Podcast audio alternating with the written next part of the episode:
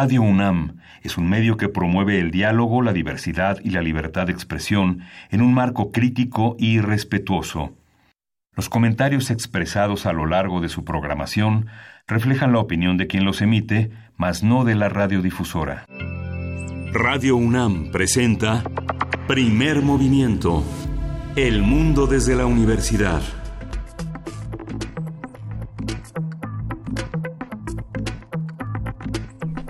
Hola, buenos días. Hoy es jueves 6 de febrero y son las 7.06 de la mañana aquí en la Ciudad de México. Estamos dándole la bienvenida a nuestros amigos, nuestros colegas de Chihuahua, que nos escucharemos de 6 a 7 de la mañana, hora, hora local, y de 7 a 8, hora de la Ciudad de México. Berenice Camacho, buenos días. Hola, ¿cómo estás? Buenos días. Buenos días a quienes nos sintonizan a partir de este momento, muy tempranito, muy buen día. Eh, y pues bueno, esperamos acompañarles durante las siguientes tres horas aquí en primer movimiento. Y pues bueno, quien sí está teniendo un buen día, creo yo, es Donald Trump. Donald Trump, pues ayer, eh, ayer resultó exonerado de este juicio político, el juicio político, el impeachment que impulsaba el Partido Demócrata. Es el tercer juicio político, el tercer caso de este tipo en la historia de los Estados Unidos y pues el único republicano que votó eh, por la destitución de este presidente, el presidente de su mismo partido fue Mitt Romney, eh, pero solo para lo que tiene que ver con el primero de los cargos. Eh, Trump fue exonerado con 52 votos a su favor y 48 en contra. Así es que se cierra de esta manera el capítulo del impeachment para Trump. Eh, favoreciéndole y pues dándole también un impulso para su campaña, para la campaña que ya está, eh, la campaña por la presidencia de los Estados Unidos, que ya inició, inició ya, digamos, con las primarias del Partido Demócrata, que también es todo un tema eh, como esta cuestión de la caída del sistema eh, en las primarias demócratas, pues bueno, ya así se cierra este capítulo del eh, juicio político para Donald Trump, 52 votos a su favor, 48 en contra, Miguel Ángel. Sí, es, fue la noticia prácticamente en toda la, en toda la prensa internacional, porque esta campaña que se prevé eh, a Donald Trump como prácticamente dueño de la campaña electoral hacia la presidencia de la República de Estados Unidos, pues es una es una recomposición de muchas de las expectativas tanto en Canadá como en Europa sobre un nuevo rumbo de la economía norteamericana menos basada en las coerciones y en el autoritarismo que ha marcado la gestión de Trump, una gestión muy conservadora que no está de espalda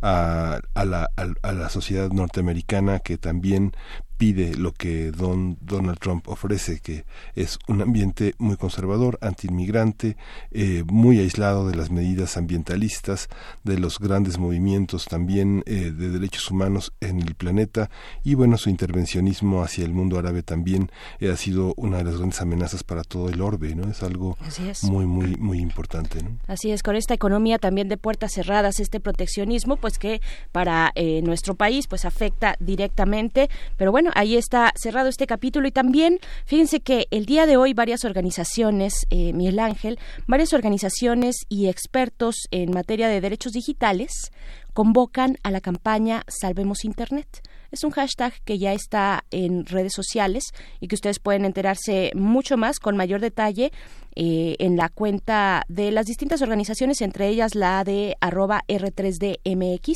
la R3D, la Red por la Defensa de los Derechos Digitales en México. Y bien, pues se trata eh, de un llamado para reunirse el día de hoy a las 10 de la mañana. La cuestión que ponen al frente es la defensa de la neutralidad de la red la neutralidad de la red, que es este tema que se vio severamente amenazado o seriamente amenazado durante, eh, bueno, hace un par de años precisamente en Estados Unidos por una iniciativa de Donald Trump que, eh, intentaba pues terminar con esta neutralidad.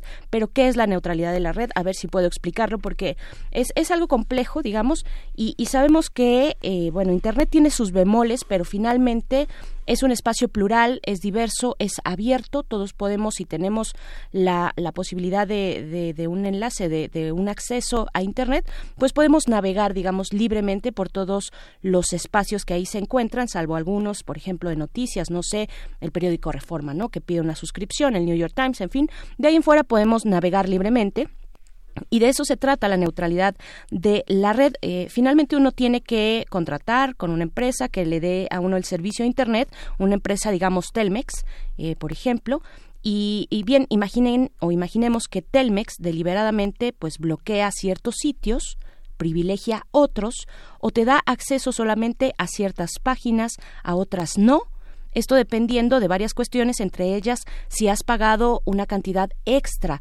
para acceder a sitios distintos. Eso es la neutralidad de la red o eso sería vulnerar la neutralidad de la red. Uno no tiene que pagar ahorita nada para entrar a la página de Radio UNAM, por ejemplo, o a cualquier a cualquier eh, página en internet. Eso es la neutralidad. Y pues esto, al parecer, es lo que está en juego, eh, porque el IFETEL tiene desde 2014 la obligación de emitir unos lineamientos para proteger la neutralidad de la red. Pero estas organizaciones que hoy convocan en esta campaña de Salvemos Internet, pues están advirtiendo que el anteproyecto que ha presentado el IFT, pues plantea modificaciones que podrían amenazar eh, esa neutralidad de la red. Así es que, bueno, de eso se trata esta campaña, Salvemos Internet. Eh, a las 10 de la mañana están convocando para una reunión que también se podrá eh, ver a través de un streaming, un enlace que tendrán las distintas organizaciones, entre ellas la R3D, para que todos podamos pues saber de qué se trata, ¿no? Sí, justamente. Esta, estas formas de control pues se han implementado en países que pues no tienen la democracia de su lado, que son medidas generalmente autoritarias de control de la de la población a través de las posibilidades que tiene de comunicarse, el, el, el, control del pago y el control de lo que se puede ver y lo que no se puede ver, pues ha sido una de las grandes amenazas a la libertad de expresión. Así es, y de información, de acceso a la información. Así es que bueno, pues ahí está eh, con lo que iniciamos en esta mañana de jueves, jueves 6 de febrero. Vamos a tener un arranque de teatro, Miguel Ángel. Sí, vamos a estar con Abraham Jurado, él es miembro de Carretera 45, uno de los miembros más destacados y más eh, apegados a un proyecto que inició ya hace varios años de del lado de la ciudadanía, del lado de los colonos. Es un teatro de enorme calidad, de enorme compromiso social.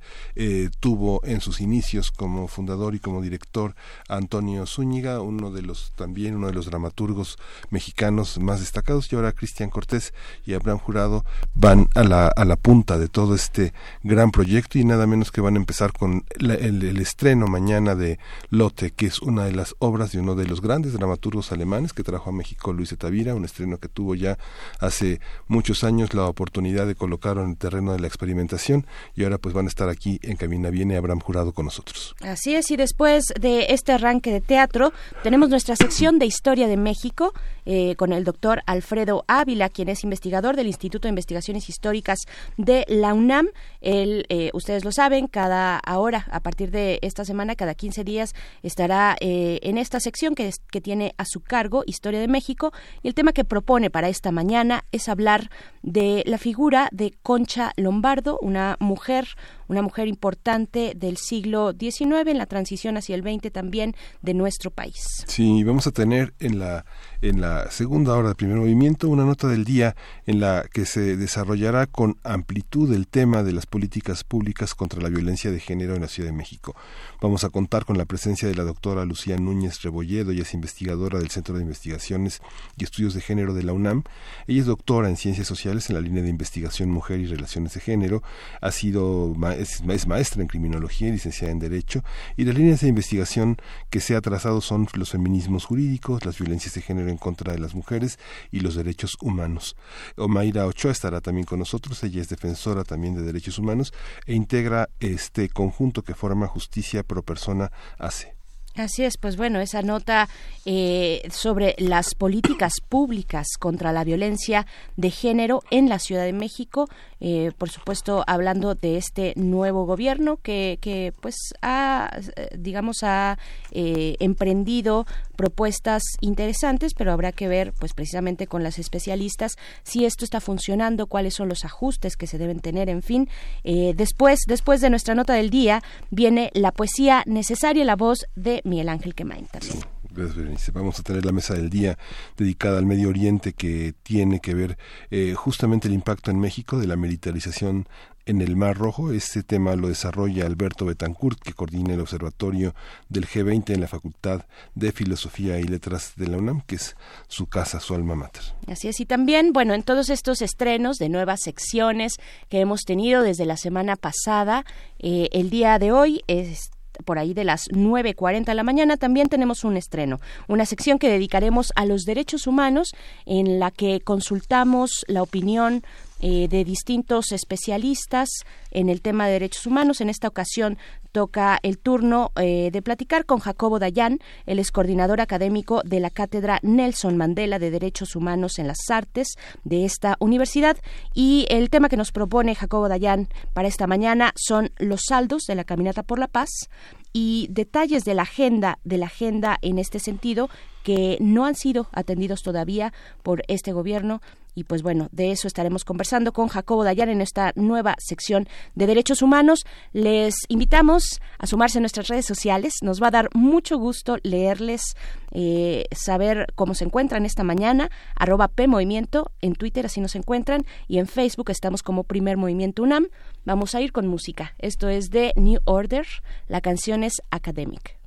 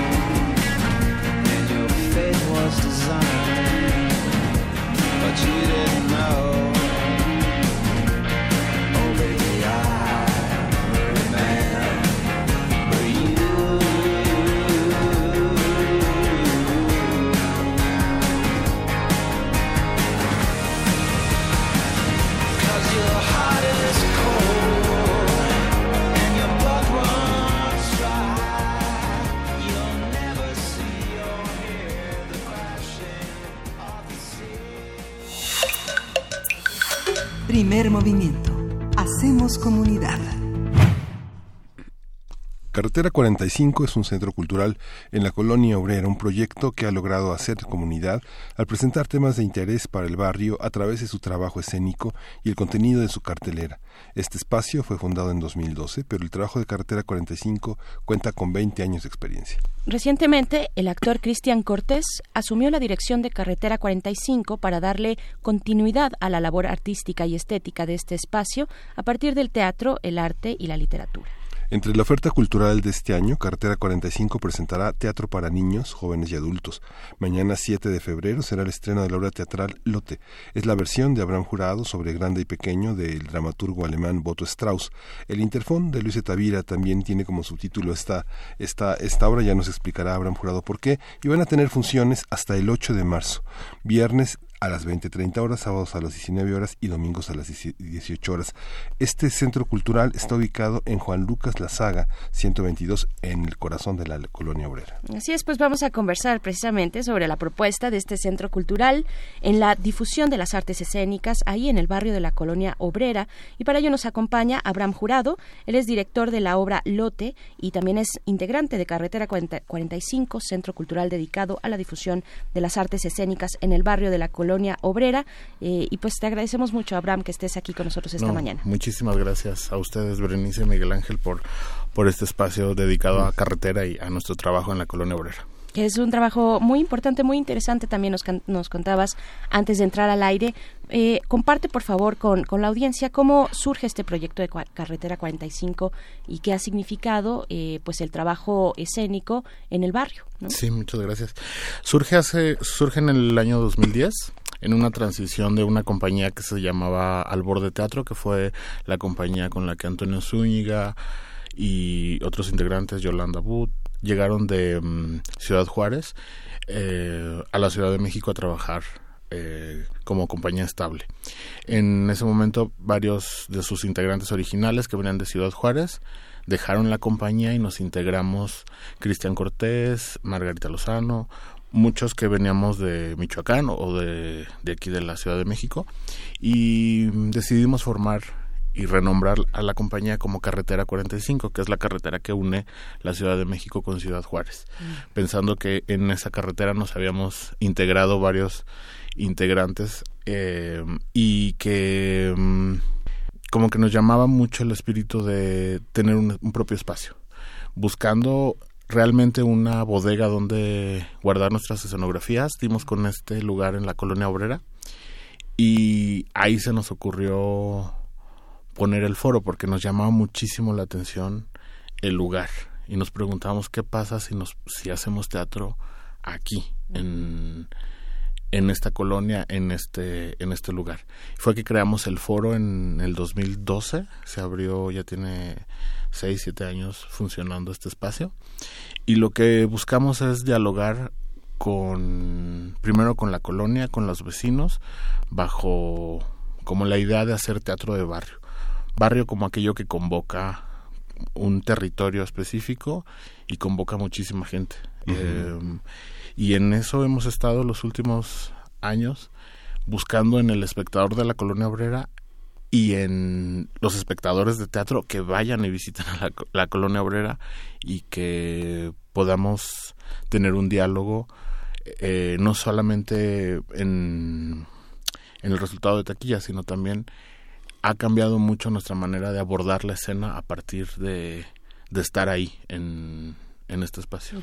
Fue curioso porque en 2010, Berenice, este, se convocó a una reunión de los medios de comunicación y quien fueron sus, primeros anfitriones fue David Holguín en el Teatro El Milagro y presentaron la llegada de Carretera 45 casi con las maletas todavía sobre el escenario. Este, y el Milagro también tiene una, un arraigo también en el barrio, descuentos para la gente que vive ahí y todavía no tienen lo que Carretera 45 sí, que es la integración de el, el, la gente del barrio al mundo escénico de la propia compañía. Cuéntanos, ¿cómo surge el lote? ¿Es resultado de un taller? Sí, ah, en el 2015 eh, mucha gente se acercaba al espacio, vecinos y gente que venía de otras colonias también, se acercaba al espacio de manera pues muy constante nuestro público y preguntaban por talleres. Entonces fue así que Antonio Zúñiga en un principio y yo creamos el taller de teatro para el barrio. y, nos dimos cuenta que había un grupo de gente que se sentía convocado a nuestro a nuestro trabajo en, en la escena y fue ahí que empecé este este taller desde 2015 algunos de los integrantes se, participaron en los montajes que teníamos nosotros como compañía, que dirige Antonio. El último en el que participaron fue um, uno que dirigió el maestro Luis de Tavira, La boda de los pequeños burgueses. Entonces, de alguna manera hemos tenido como, como la experiencia también con este grupo de, de colaborar como actores, ¿no? Directo en la escena, no solamente impartiendo la clase, sino también han participado de nuestros procesos y eso ha sido muy, muy enriquecedor para nosotros como, como compañía. Esta primer obra que hacemos con ellos, que dirijo yo, que solamente es un montaje donde ellos participan, porque anteriormente, como, como lo había dicho, este, participaban en nuestros proyectos. Esta es la primera obra que hacemos solamente con este elenco y mm, fue muy interesante porque yo les presenté varias propuestas de texto, teatro mexicano, teatro español, y estuvimos varios meses leyendo y en algún momento se me ocurrió presentarles Grande y Pequeño de Boto Strauss y quedaron muy enamorados de ese texto y ellos fueron los que eligieron este eh, hacer esta obra, ¿no? La propuesta más bien viene de ellos, de, de que se sentían muy interesados en abordar este texto, les llamó muchísimo. Esta primer, este primer estreno lo tuvimos en junio de una primer una primera temporada muy pequeña y ahora es la segunda temporada donde aparte se integra un músico muy conocido aquí de, de México que se llama Juan Manuel Torreblanca y que ahora está actuando en, en la obra. Claro, hace un momento fuera del aire, Miguel Ángel, con este gran recorrido que tiene eh, como experto y desde el periodismo cultural también y aficionado y bueno, involucrado en el teatro, comentaba que esta obra ya había sido puesta en escena por Luis de Tavira. ¿no? Pero también decía, era una obra en aquel momento, en los años 80, una obra que duraba aproximadamente unas cuatro horas, como acostumbra de Tavira, ¿no? Tenernos ahí en el asiento este, con calambres en las piernas.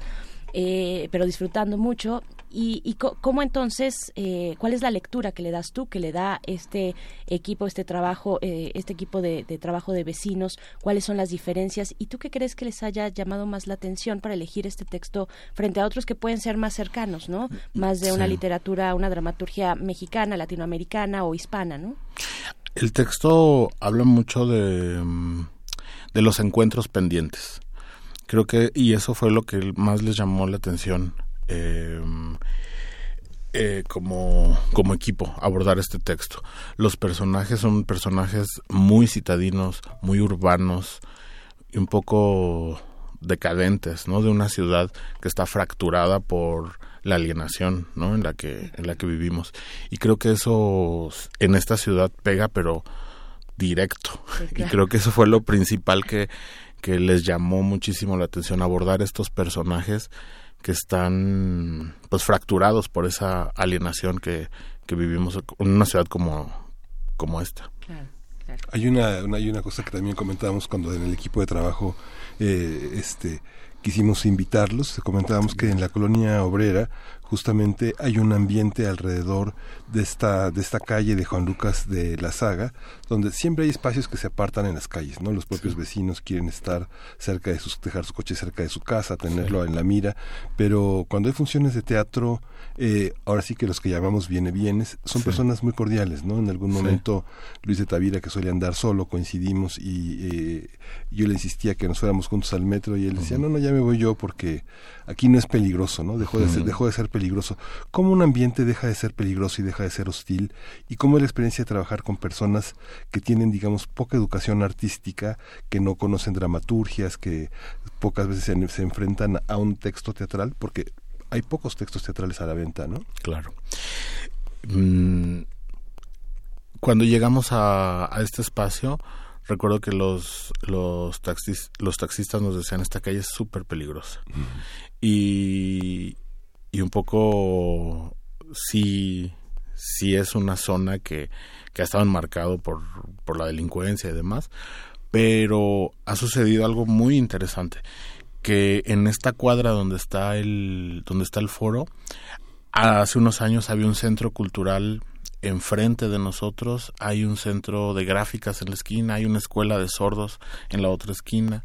Entonces, se ha hecho como un ambiente muy específico en esa cuadra. La gente ya nos ubica, la gente de, de la cuadra y de la colonia ya sabe dónde está el teatro. Si alguien se pierde, pregunta y, y, sabe dónde, dónde estamos ubicados. Sabe que en la noche tenemos funciones, sabe que la gente va ahí por, por ver teatro. Entonces eso creo que ha sido de los trabajos que más, que más nos ha costado, pero que más orgullosos nos tiene poder tener ese diálogo, aunque sea pequeño, pero con la colonia misma, que sabe que, que el espectador va ahí y que también va a nuestras obras. Eso, tener ese, esa relación con, con los vecinos ha sido bastante pues bastante enriquecedora y efectivamente creo que esa cuadra es muy tranquila. La gente nos ubica, sabe que ahí estamos y sabe que, que el espectador viene. ¿no? Este, creo que sí cambió mucho el ambiente de, de esta cuadra en Juan Lucas de la Saga a partir del trabajo que hicimos y el del trabajo que hicieron otros centros que están muy cerca en, en esa misma cuadra. Claro, y es que también, eh, bueno, los vecinos de la colonia saben que van los espectadores, que está este espacio, en esta cuadra con sus características, que debe generarse una dinámica muy especial ahí en toda esa cuadra, en ese espacio. Pero además los mismos vecinos son parte ya de eh, Carretera 45. Eh, ¿Cómo ha sido este trabajo con ellos? Este trabajo eh, de, la dirección eh, en, actuación, en fin, cómo se involucran ellos. De pronto, pues no tener eh, personas que, que, sean actores profesionales, que estén dedicados a eso, sino que tienen otras actividades, pues puede eh, parecer algo complicado, ¿no? Para llevar a cabo y lograr hasta su último momento un montaje, ¿no? De este tipo. Claro. Sí, ha sido, han sido varios años también de de, estar formando a este grupo y de formarnos también a nosotros en nuestro esquema de ver el teatro y de abordar los procesos de, creación. Yo creo que mm, justo eso, como que siempre tenemos la aspiración de llegar al público, al público público, ¿no? Al público, ahora sí que no consumirnos entre nosotros mismos como, como comunidad teatral.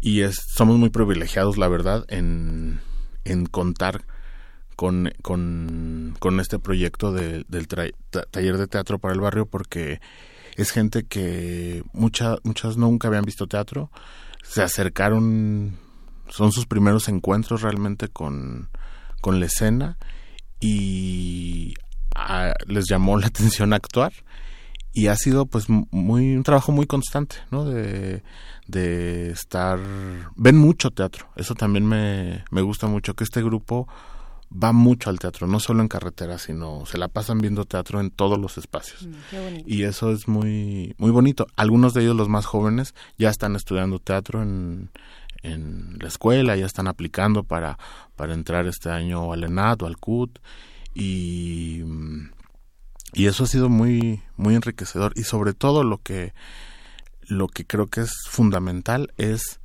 que nos ha cambiado mucho la manera de abordar nuestros procesos creativos. Y eso creo que ha, mm, ha, marcado mucho el trabajo y la dirección eh, estética de, de, la compañía. Sí, fíjate que, bueno, empezaba desde, desde Hermosillo con Andamios Teatro hasta Mérida, con La Rendija. Hay grandes proyectos, está muy integrada las muy integrada la gente, la comunidad, pero no hay dinero, digamos que se han generado proyectos como como como el FONCA, como México en Escena, que son así el sustento fundamental. Todavía estamos lejos de que las compañías de teatro independiente, con todo y tener repertorios, puedan vivir del teatro, que es algo que, este, ¿cómo, ¿cómo es este proceso de, de mantenerse? Zúñiga dejó ya la compañía, hay que decir que Antonio Zúñiga es un dramaturgo pues muy importante, ahora dirige el Centro Cultural Helénico y quedó bajo la, de la, dirección de ustedes, de Cristian Cortés, hacer, hacer, hacer vivir este proyecto. Hay que decir también que Carretera 45 es un espacio en el que muchas compañías que no tienen, no tienen foros pueden estar en ese espacio, que no es eh, voraz, que no les cobra una renta que los deje en la ruina, ¿no? Son espacios para talleres que también están como muy equitativos en el sentido de que se tiene ahí un espacio donde se puede trabajar. ¿Cómo sobreviven? ¿Cuál es la expectativa para este futuro?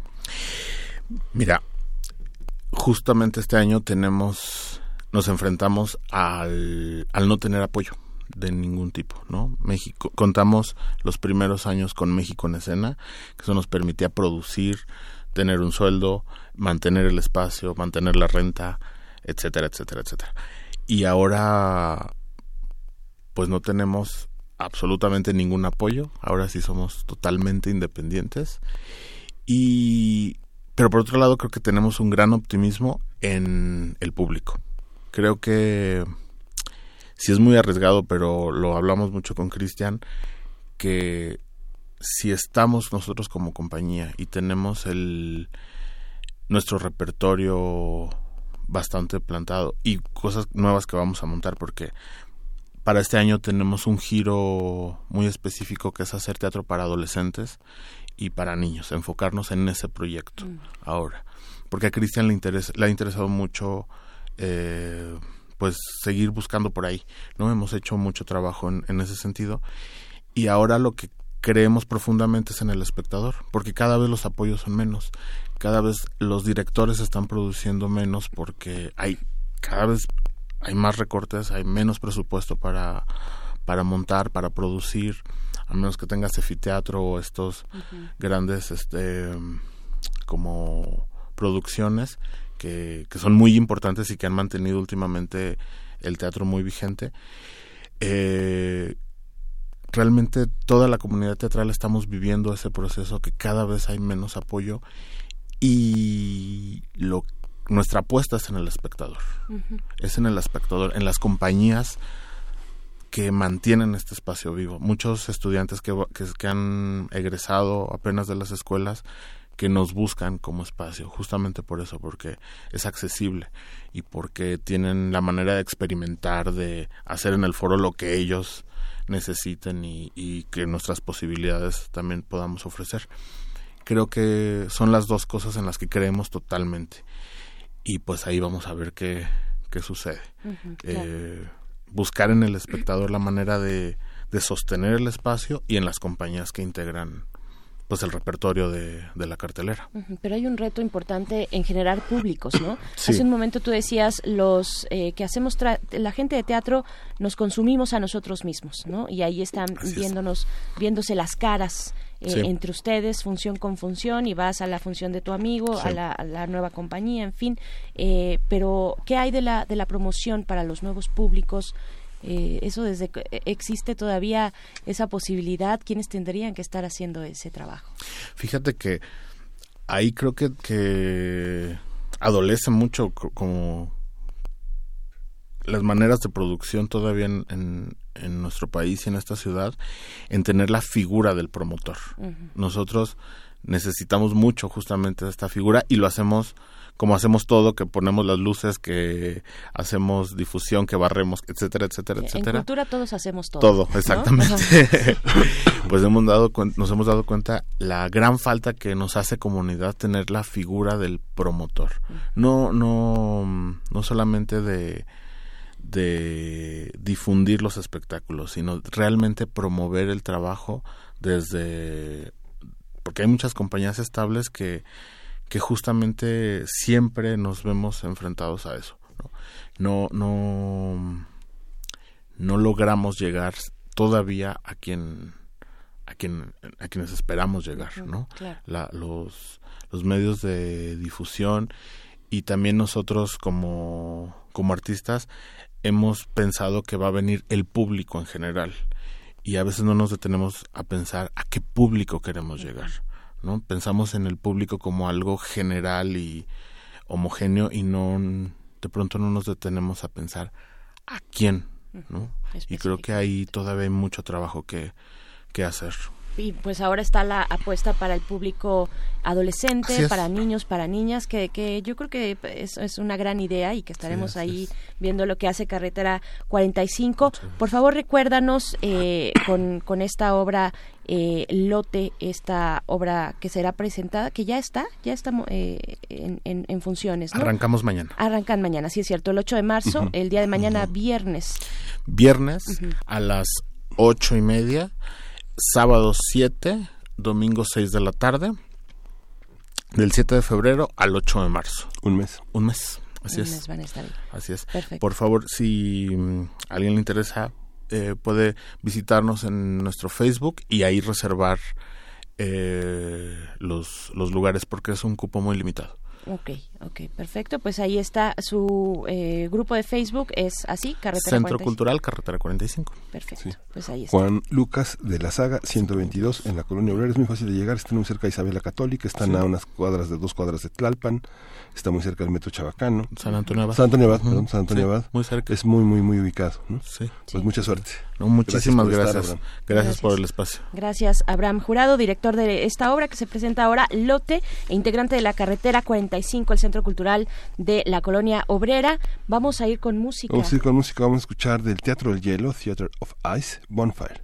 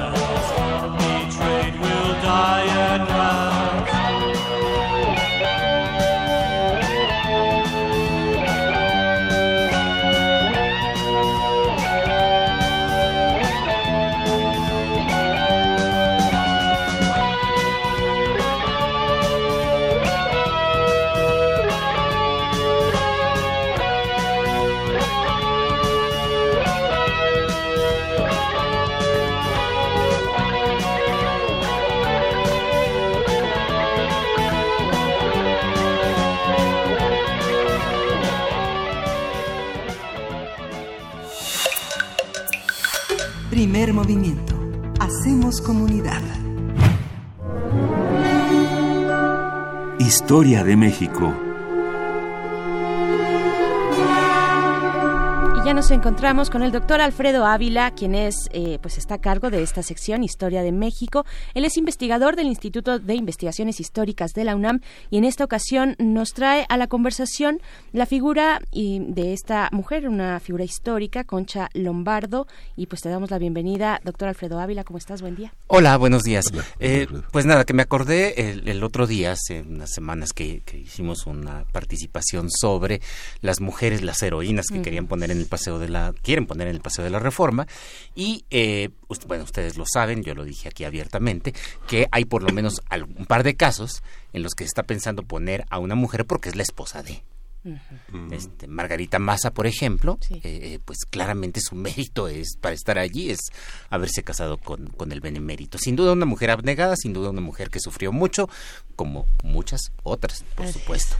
Eh, y me quedé pensando, bueno, ¿qué otras mujeres? Y, y hay algunas que son muy fuertes, como Laureana Wright, eh, eh, una escritora feminista eh, y pienso hablar de ella próximamente, pero quise empezar, me mencionaron unas dos o tres, con una mujer que en principio parecería que, que también es la esposa, de, y que y que además jamás va a estar en el paseo de la reforma porque es la esposa de el que apostó por el partido que perdió. Me refiero a Concepción Lombardo, una mujer descendiente de una familia, es una familia de gente de minería. Eh, el abuelo era, era minero en, en, en, lo que hoy es Hidalgo, en ese entonces intendencia de, de, Nueva España todavía, y, eh, y, su padre, Francisco Lombardo, eh, fue abogado el, se repetía un poco este viejo esquema de padre hacendado e hijo, hijo letrado.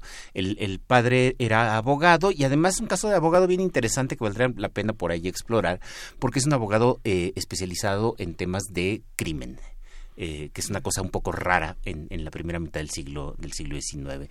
Concepción nació en 1835 y, eh, y estuvo muy cercana a la clase política de la época, sin que su padre o sin que su familia formaran eh, o, intervinieran en política, pero hay que recordar, son muy pocas las familias de la élite en aquella época, y entonces ella eh, eh, es muy cercana, por ejemplo, a la familia de Melchor Musquiz, que fue gobernador del Estado de México, que un político también muy, muy importante de, la época, y crece pues en, en, ese medio y recibe una educación, y esto es lo que me interesa, recibe una educación muy, muy característica con, ya saben, para las mujeres hay que aprender a tocar el piano, todas estas cosas, lo que decía José María Luis Mora, que también conoció a la familia, eh, pero eh, eh, Concepción, además, o Concha también, se interesó por otra clase de lecturas. desde muy joven fue una lectora muy ávida eh, y es increíble cuando uno revisa el catálogo de la biblioteca personal de, Concha, la cantidad de libros que tenía. De hecho, es un muy buen indicador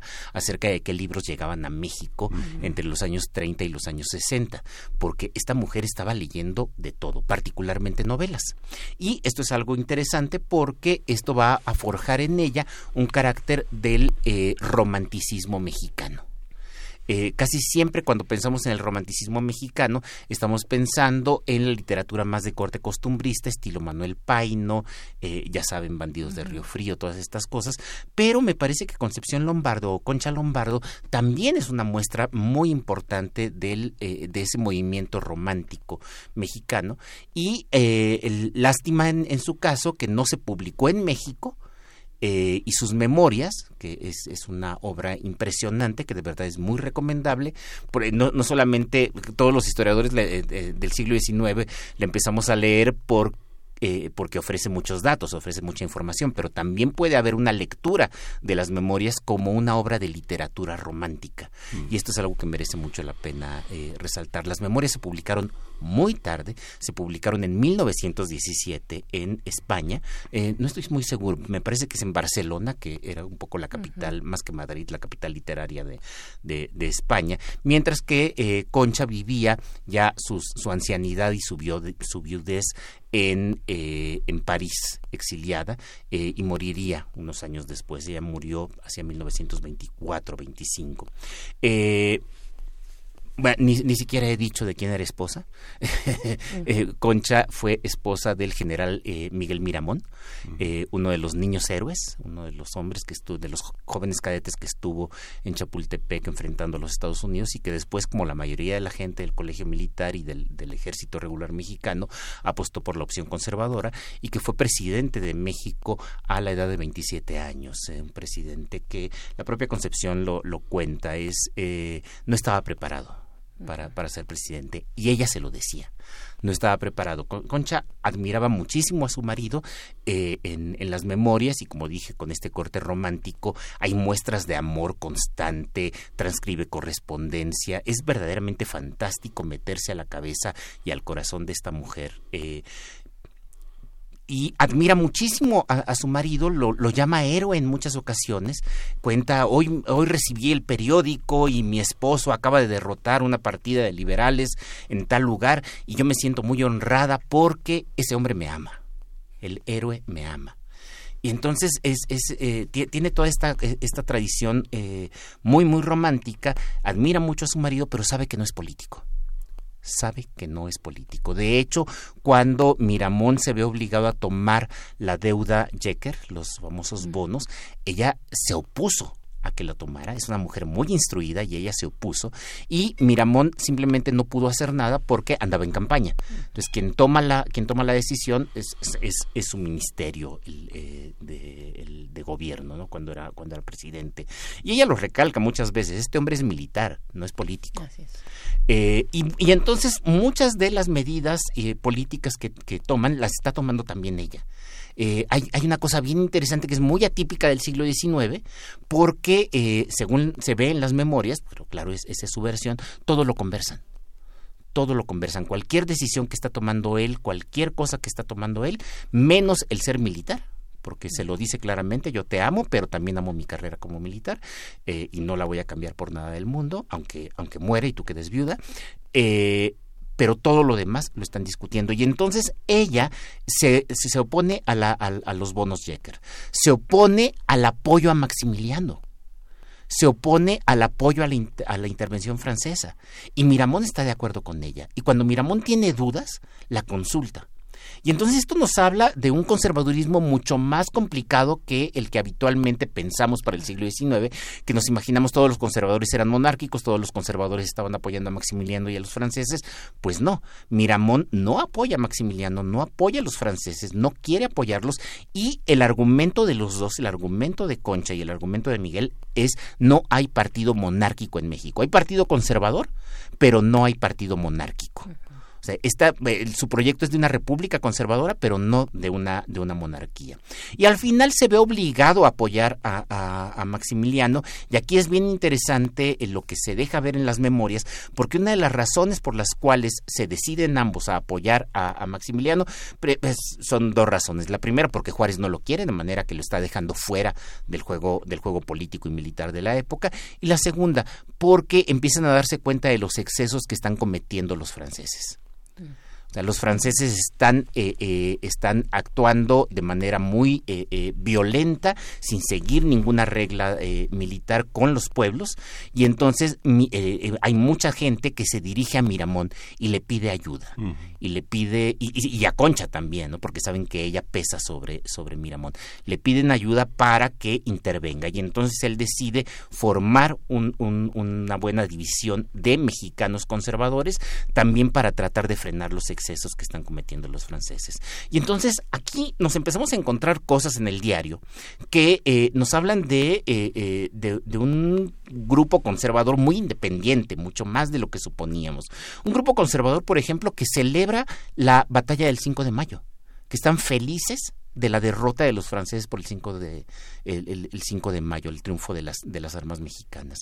Entonces no eh, y, esto por supuesto nos cambia la visión que tenemos de la intervención francesa porque nos muestra una intervención francesa eh, eh, muy distinta de la que habitualmente de la que habitualmente pensamos.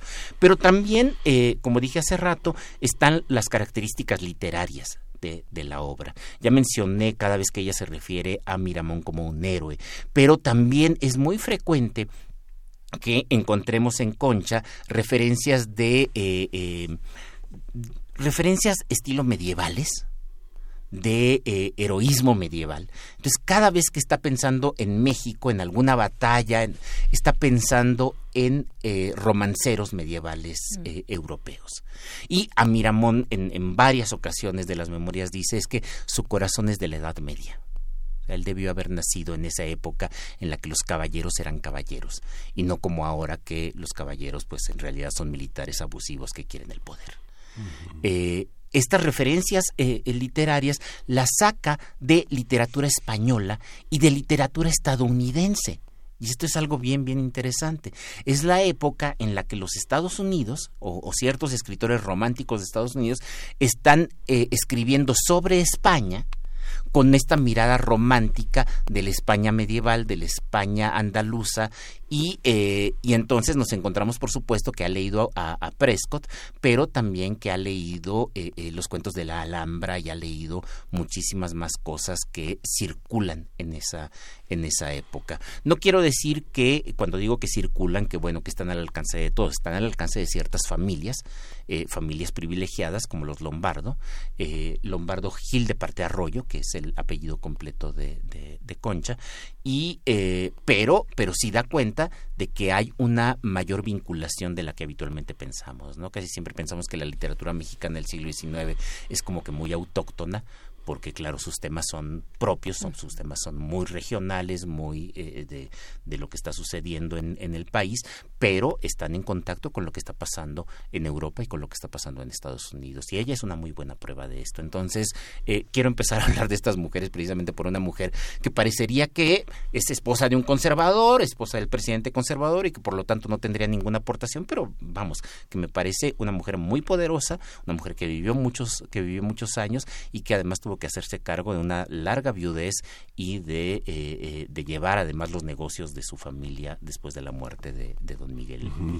Digamos que uno pensaría como una mujer como ella, ¿qué hizo por México? ¿no? Pensando en la vinculación social, digamos, de una posibilidad de sustraerse de alguien que fue construido como un traidor y fusilado en Cerro de las Campanas en el 67 este, ¿Qué pasa, digamos, después de ese momento? ¿Cómo se construye una imagen social de un ser que está en la periferia de la opinión pública como la esposa de un traidor? Sí, en realidad, en realidad hay muy, muy pocas referencias en el siglo XIX sobre ella después del fusilamiento de, de, Miramón. Aparece en la prensa eh, eh, alrededor del, fusilamiento y un poco, un poco después por las peticiones que había hecho, por supuesto, al presidente para que no, para que no se fusilara.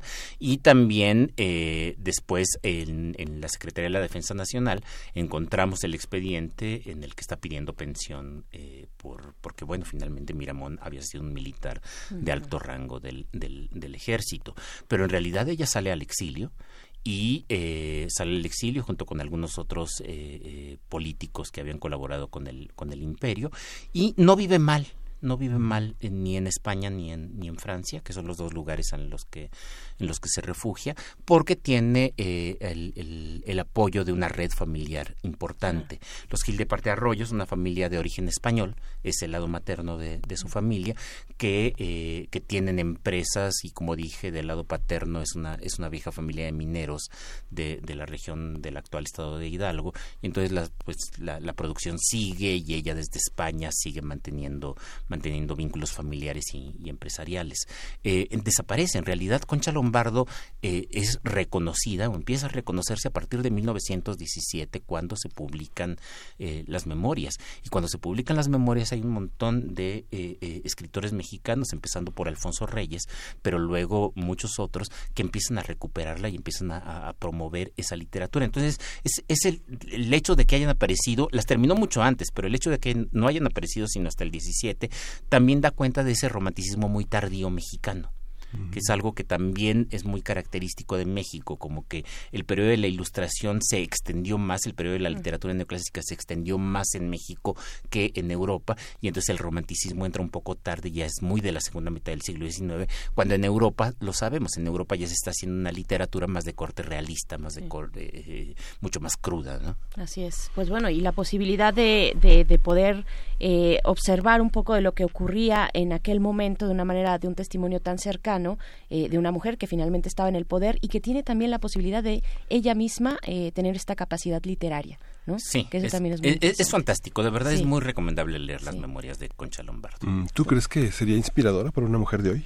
que, una mujer de hoy, ¿qué encontraría, digamos, en esa mujer de ayer que, que sigue entre nosotros? Mira, es, es, es difícil porque finalmente sí es una mujer conservadora.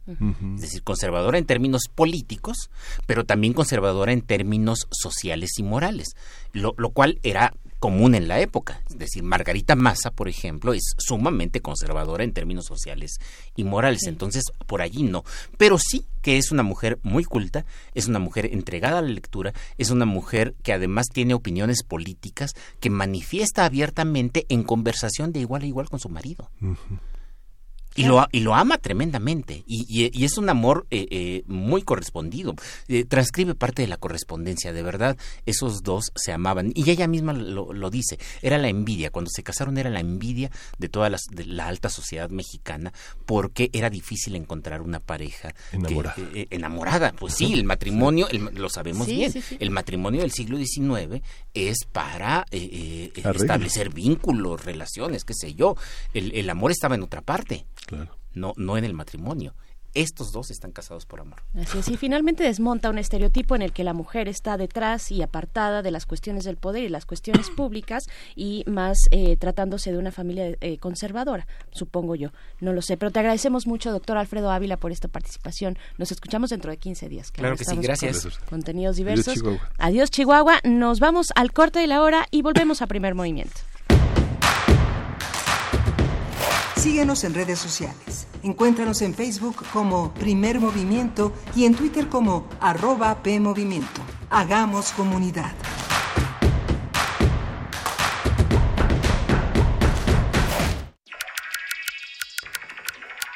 Tan infinita como el universo, la mente guarda grandes misterios.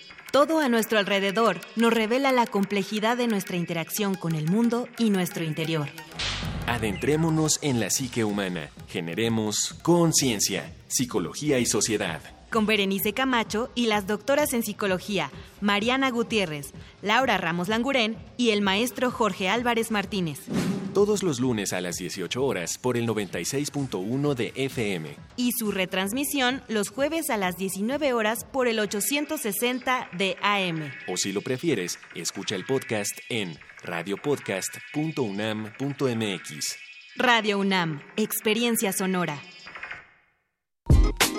La sociedad mexicana tiene su modo de vida. En ella surgen problemáticas que esperan ser vistas y analizadas por las mismas personas que la conforman. Socialicemos las perspectivas y propongamos soluciones. Radio UNAM y la Escuela Nacional de Trabajo Social te ofrecen un espacio para el diálogo en Vida Cotidiana, Sociedad en Movimiento, con Ángeles Casillas, todos los viernes a las 16 horas por el 96.1 de FM. Al observar nuestras prácticas, comprenderemos el entorno. Radio UNAM, Experiencia Sonora. La cuarta transformación en México ya arrancó y hemos empezado pronto y bien.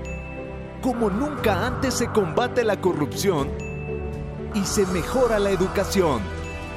También trabajamos en tu seguridad y vamos por los empleos que necesitas. En PT trabaja y cumple. Afíliate al Partido del Trabajo y juntos lucharemos por un México más justo. El PT está de tu lado. Maestro prevenido, vamos a grabar.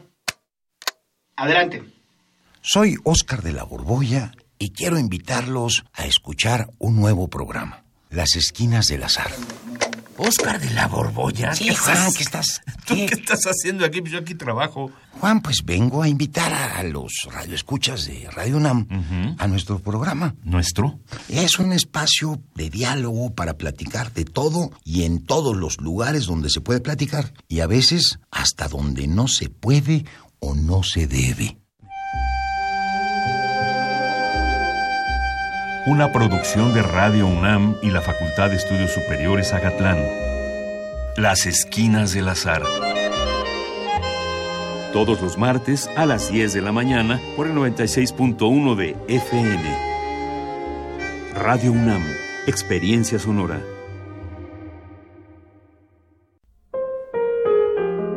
Quienes cambiaron la historia de la música y quienes la están reescribiendo llegan a tus oídos en el ciclo de conciertos clásicos y no tan clásicos. Todos los jueves de febrero a las 20 horas. Disfruta de la ópera del siglo XIX con Melancolía Ninfa Gentil, en las voces de Emanuel Poul y Jair Arellano. Canciones del fin de la Nueva España en Del Fandango y la Tertulia, por las cuerdas y violines del conjunto típico Revoluciones. El sentimiento del Cono Sur en música argentina para guitarra de Federico Núñez y el jazz contemporáneo en Aleluya de la guitarrista Marimo Sugahara. Sala Julián Carrillo, Adolfo Prieto 133, Colonia del Valle. Entrada libre. Radio UNAM, experiencia sonora. Queremos escucharte. Llámanos al 55 36 43 39 y al 55 36 89 89. Primer movimiento. Hacemos comunidad.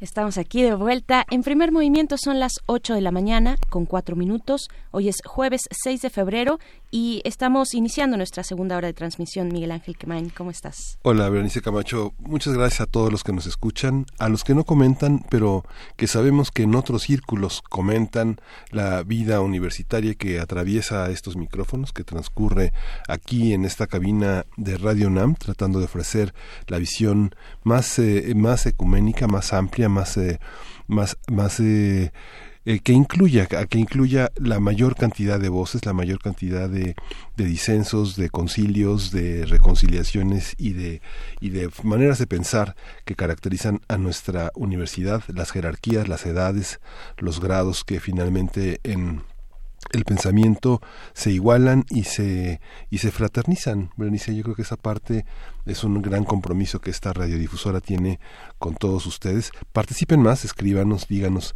cómo están viendo el papel de los medios. Somos un medio público más en este gran concierto de radiodifusoras y de periodistas y comentaristas que estamos todas las mañanas eh, eh, acompañándolos en el transcurso a sus trabajos, en la llegada a sus trabajos y en la mañana que transcurre llena de noticias y que gracias por favorecernos con su con su escucha, con sus comentarios entre colegas, pero sí ansiamos que estén entre nosotros también. Por supuesto, eh, eh, así es como les recibimos en esta segunda hora, donde también nos estamos enlazando con la Radio Nicolaita, la Radio Nicolaita en la Universidad Michoacana de San Nicolás de Hidalgo, en el 104.3 en Morelia. Vamos a estar durante la siguiente hora con ustedes y pues sí, haciendo comunidad, haciendo comunidad además en un momento importante para la universidad, en un momento de mucha complejidad en el que se intentan desahogar eh, cuestiones pues que llevan acumuladas de, básicamente de generaciones eh, enteras en esta cuestión del acoso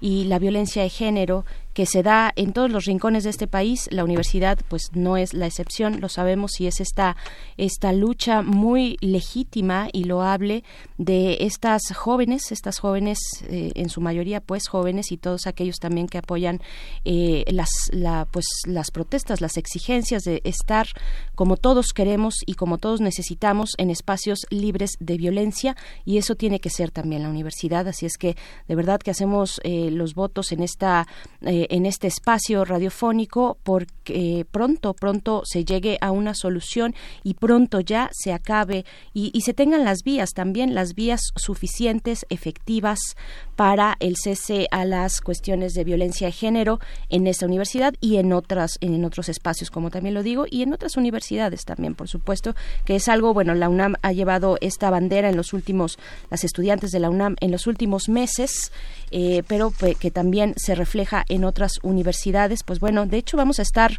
en esta hora en nuestra nota del día estaremos conversando sobre el tema de violencia de género pero desde las políticas públicas en la Ciudad de México. Sabemos que eh, este nuevo gobierno, a cargo de Claudia Sheinbaum, pues ha emprendido una serie de medidas muy diversas, muy muy diversas, pero que finalmente no alcanzan a ser suficientes frente al fenómeno, eh, pues que avasalla eh, con estas muestras de violencia hacia las mujeres en la ciudad, para el caso que vamos a estar conversando, pero pues es en todo el país, en todos los rincones, incluso en los lugares más privados, que esa es la cuestión también muchas veces de la violencia de género que se da en los espacios de confianza, en los espacios de intimidad, eh, en los espacios más, más cercanos con las personas a las que apreciamos, con las que trabajamos o a las que les tenemos un cariño o hay una cuestión filial ahí también, pues bueno, hay que hablar del tema, hay que continuar construyendo posibilidades, no cerrar el diálogo, eh, porque finalmente esto nos corresponde a todos y a todas. Así es que vamos a estar conversando sobre las políticas públicas contra la violencia de género en la Ciudad de México. Esto en unos momentos más con la doctora Lucía Núñez Rebolledo. Ella es investigadora del Centro de Investigaciones y Estudios de Género de la UNAM, es doctora en Ciencias Sociales, eh, es también maestra en Criminología y licenciada en Derecho, en fin, con líneas de investigación eh, sobre feminismos jurídicos, que es algo muy interesante, es un tema muy, muy especial, eh, porque finalmente muchas de las cuestiones sobre violencia de género se han intentado dirimir a través de la vía judicial y no necesariamente es la, la vía más adecuada y muchas veces no está diseñada eh, desde una perspectiva de género. Es, es un poco contradictorio, pero finalmente quienes hacen las leyes o quienes han hecho las leyes durante mucho tiempo, pues han sido los varones eh, que no tienen esa otra parte. No significa que no puedan entenderlo y, comprender un fenómeno de esta naturaleza, pero se necesita siempre una lectura integral que finalmente es la de las mujeres. Vamos a estar conversando también con Omaira Ochoa Mercado, es defensora de derechos humanos, integrante de Justicia Pro Persona AC. Y pues bueno, esto para nuestra nota del día durante la siguiente hora. Eh, y pues de nuevo la invitación, como ya lo hacías, Miguel Ángel, a que se pongan en contacto a través de nuestras redes sociales. Eh, también recuerden que tenemos un buzón de voz que estamos eh, intentando desde este lado de los micrófonos y con toda la producción de primer movimiento, pues hacer un, una reflexión colectiva un poco más allá este Sócrates Café Radiofónico que les proponemos y pueden mandarnos sus comentarios a nuestro buzón de voz. El número es 5556 23 32 81 para que ustedes nos contesten a la pregunta cómo iniciar un diálogo cómo conversamos, cómo iniciamos un diálogo. Ahí nos pueden dejar sus observaciones, sus sugerencias, sus comentarios y también en nuestras redes sociales arroba Movimiento en Twitter, Primer Movimiento UNAM en Facebook. Y pues bueno, vamos con música. Esto es de La Otra. La canción es El Blues de la Violencia.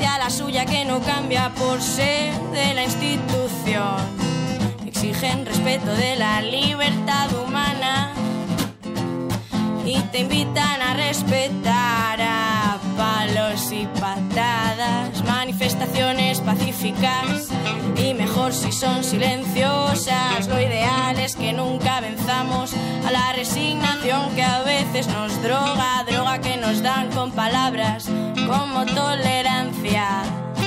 Que tolere que no comprenda. Que aquí sentimos demasiada rabia, rabia para construir. Nos armamos sobre sus ruinas, la dignidad nos guía, su represión nuestro pan de cada día. Lo que no te mata te hace más fuerte. Claro que a veces se les va la mano y ocurre algún accidente. No vamos a respetar vuestra ley de la selva. El respeto es mutuo y si no se llama violencia, violencia la de políticos que no representan a nadie pero sí condenan, que hablan de terrorismo y nos llaman antisistemas. Concentraciones delante de embajadas de dictadores. Como siempre los perros del Estado haciendo todos los honores Hostia, que se acerque demasiado a los barrotes. Defienden la seguridad de gobiernos de torturadores. Esto es democracia si lo llaman, sí señor. Ten cuidado, no hables de tirar un cóctel molotov, porque eso sería caer en que el fin justifique los medios si el fin es obedecer para que sigan decidiendo ellos. No estamos tan mal, al fin y al cabo no quejarnos, en el Sahara lo llevan peor. Suerte que no tenemos de qué preocuparnos, aquí nadie dice nada, mala suerte, así es su vida. Y no se nos ocurre hacer nada violento, que llaman a la policía.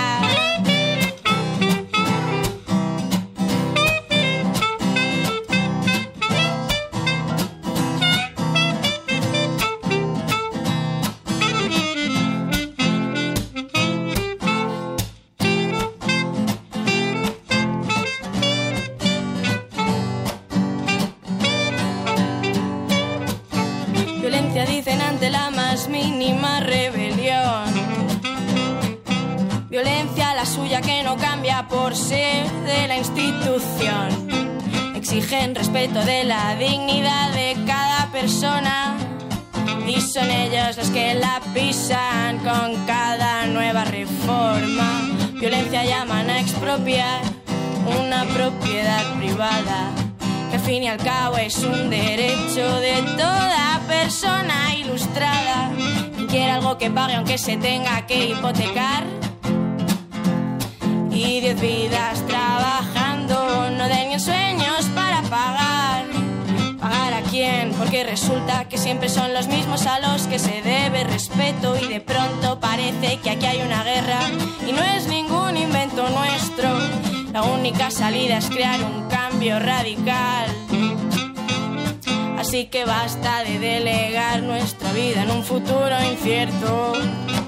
Que comience cada día la revolución social.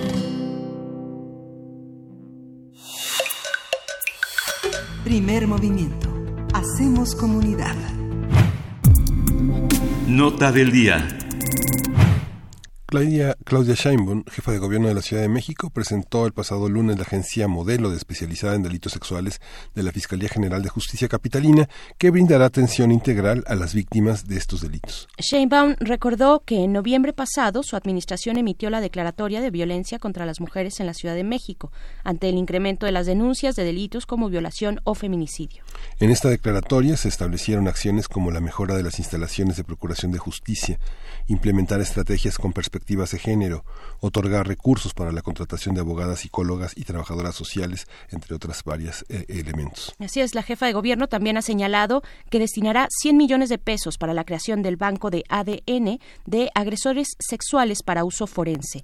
De acuerdo con las cifras del Secretariado Ejecutivo del Sistema Nacional de Seguridad Pública, la Ciudad de México registró un aumento del 58.13% en casos de feminicidio durante el 2019, al pasar de 43 víctimas en 2018 a 68 en 2019. Y a partir de la instalación de la Agencia Especializada en Delitos Sexuales, vamos a hablar de los avances en materia de políticas públicas contra la violencia de género en la Ciudad de México. Y estarán con nosotros la doctora Lucía Núñez Rebolledo, ya le comentamos que ella es investigadora del Centro de Investigaciones y Estudios de Género de la UNAM, es también eh, investigadora, es maestra en Criminología y licenciada en Derecho, y ha investigado desde hace muchos años feminismos jurídicos, violencias de género en contra de las mujeres y derechos humanos de las mujeres. Bienvenida, Lucía Núñez, gracias por estar aquí.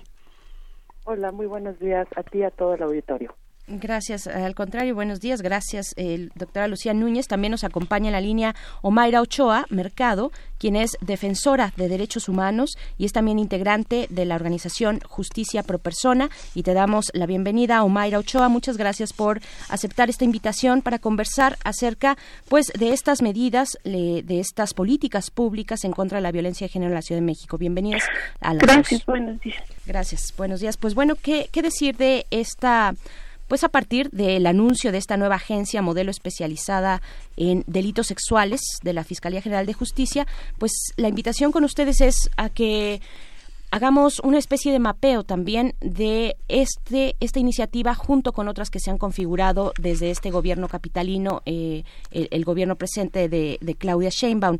Eh, ¿qué, qué, qué, decir de esto? ¿Se ve un esfuerzo importante por parte del gobierno? Eh, ¿Cuáles son los ajustes o las buenas noticias también respecto a estas propuestas, doctora Lucía Núñez? Bueno, yo creo que muchas de las políticas que ahora estamos viendo, también como usted lo decía en su introducción, vienen de lo que retoma la jefa de gobierno del trabajo de otras organizaciones de la sociedad civil que hicieron en análisis en el marco de la alerta de violencia de género. O sea, no son propuestas, muchas de ellas, que hayan salido del propio gabinete de gobierno de la ciudad o de la, de la ahora fiscalía, ¿no? Eh, eso es importante decir. También es importante decir que no se trata de una nueva agencia este, especializada. Las agencias especializadas en la Ciudad de México existen desde el año de 1990, ¿no? Un poco antes.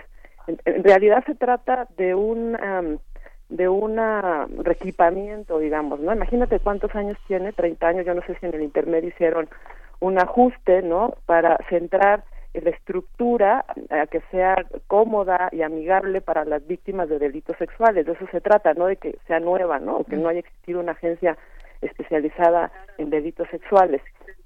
Entonces, yo creo que es lo mínimo, ¿no? Que tenía que tener eh, el, el, plan de la fiscalía, porque generalmente se tiende a crear nuevas estructuras, pero no darles un seguimiento en cómo actúan estas estructuras, cómo se desenvuelven y tampoco en el mantenimiento de las mismas.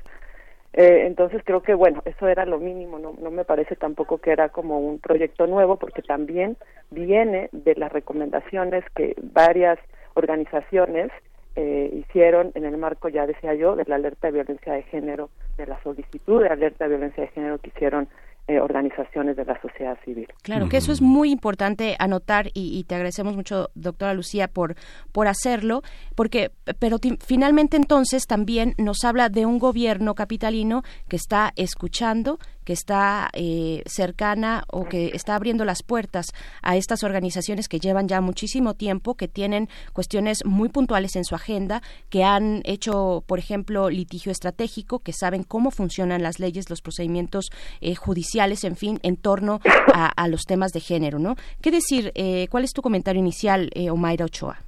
Gracias. Buenos días.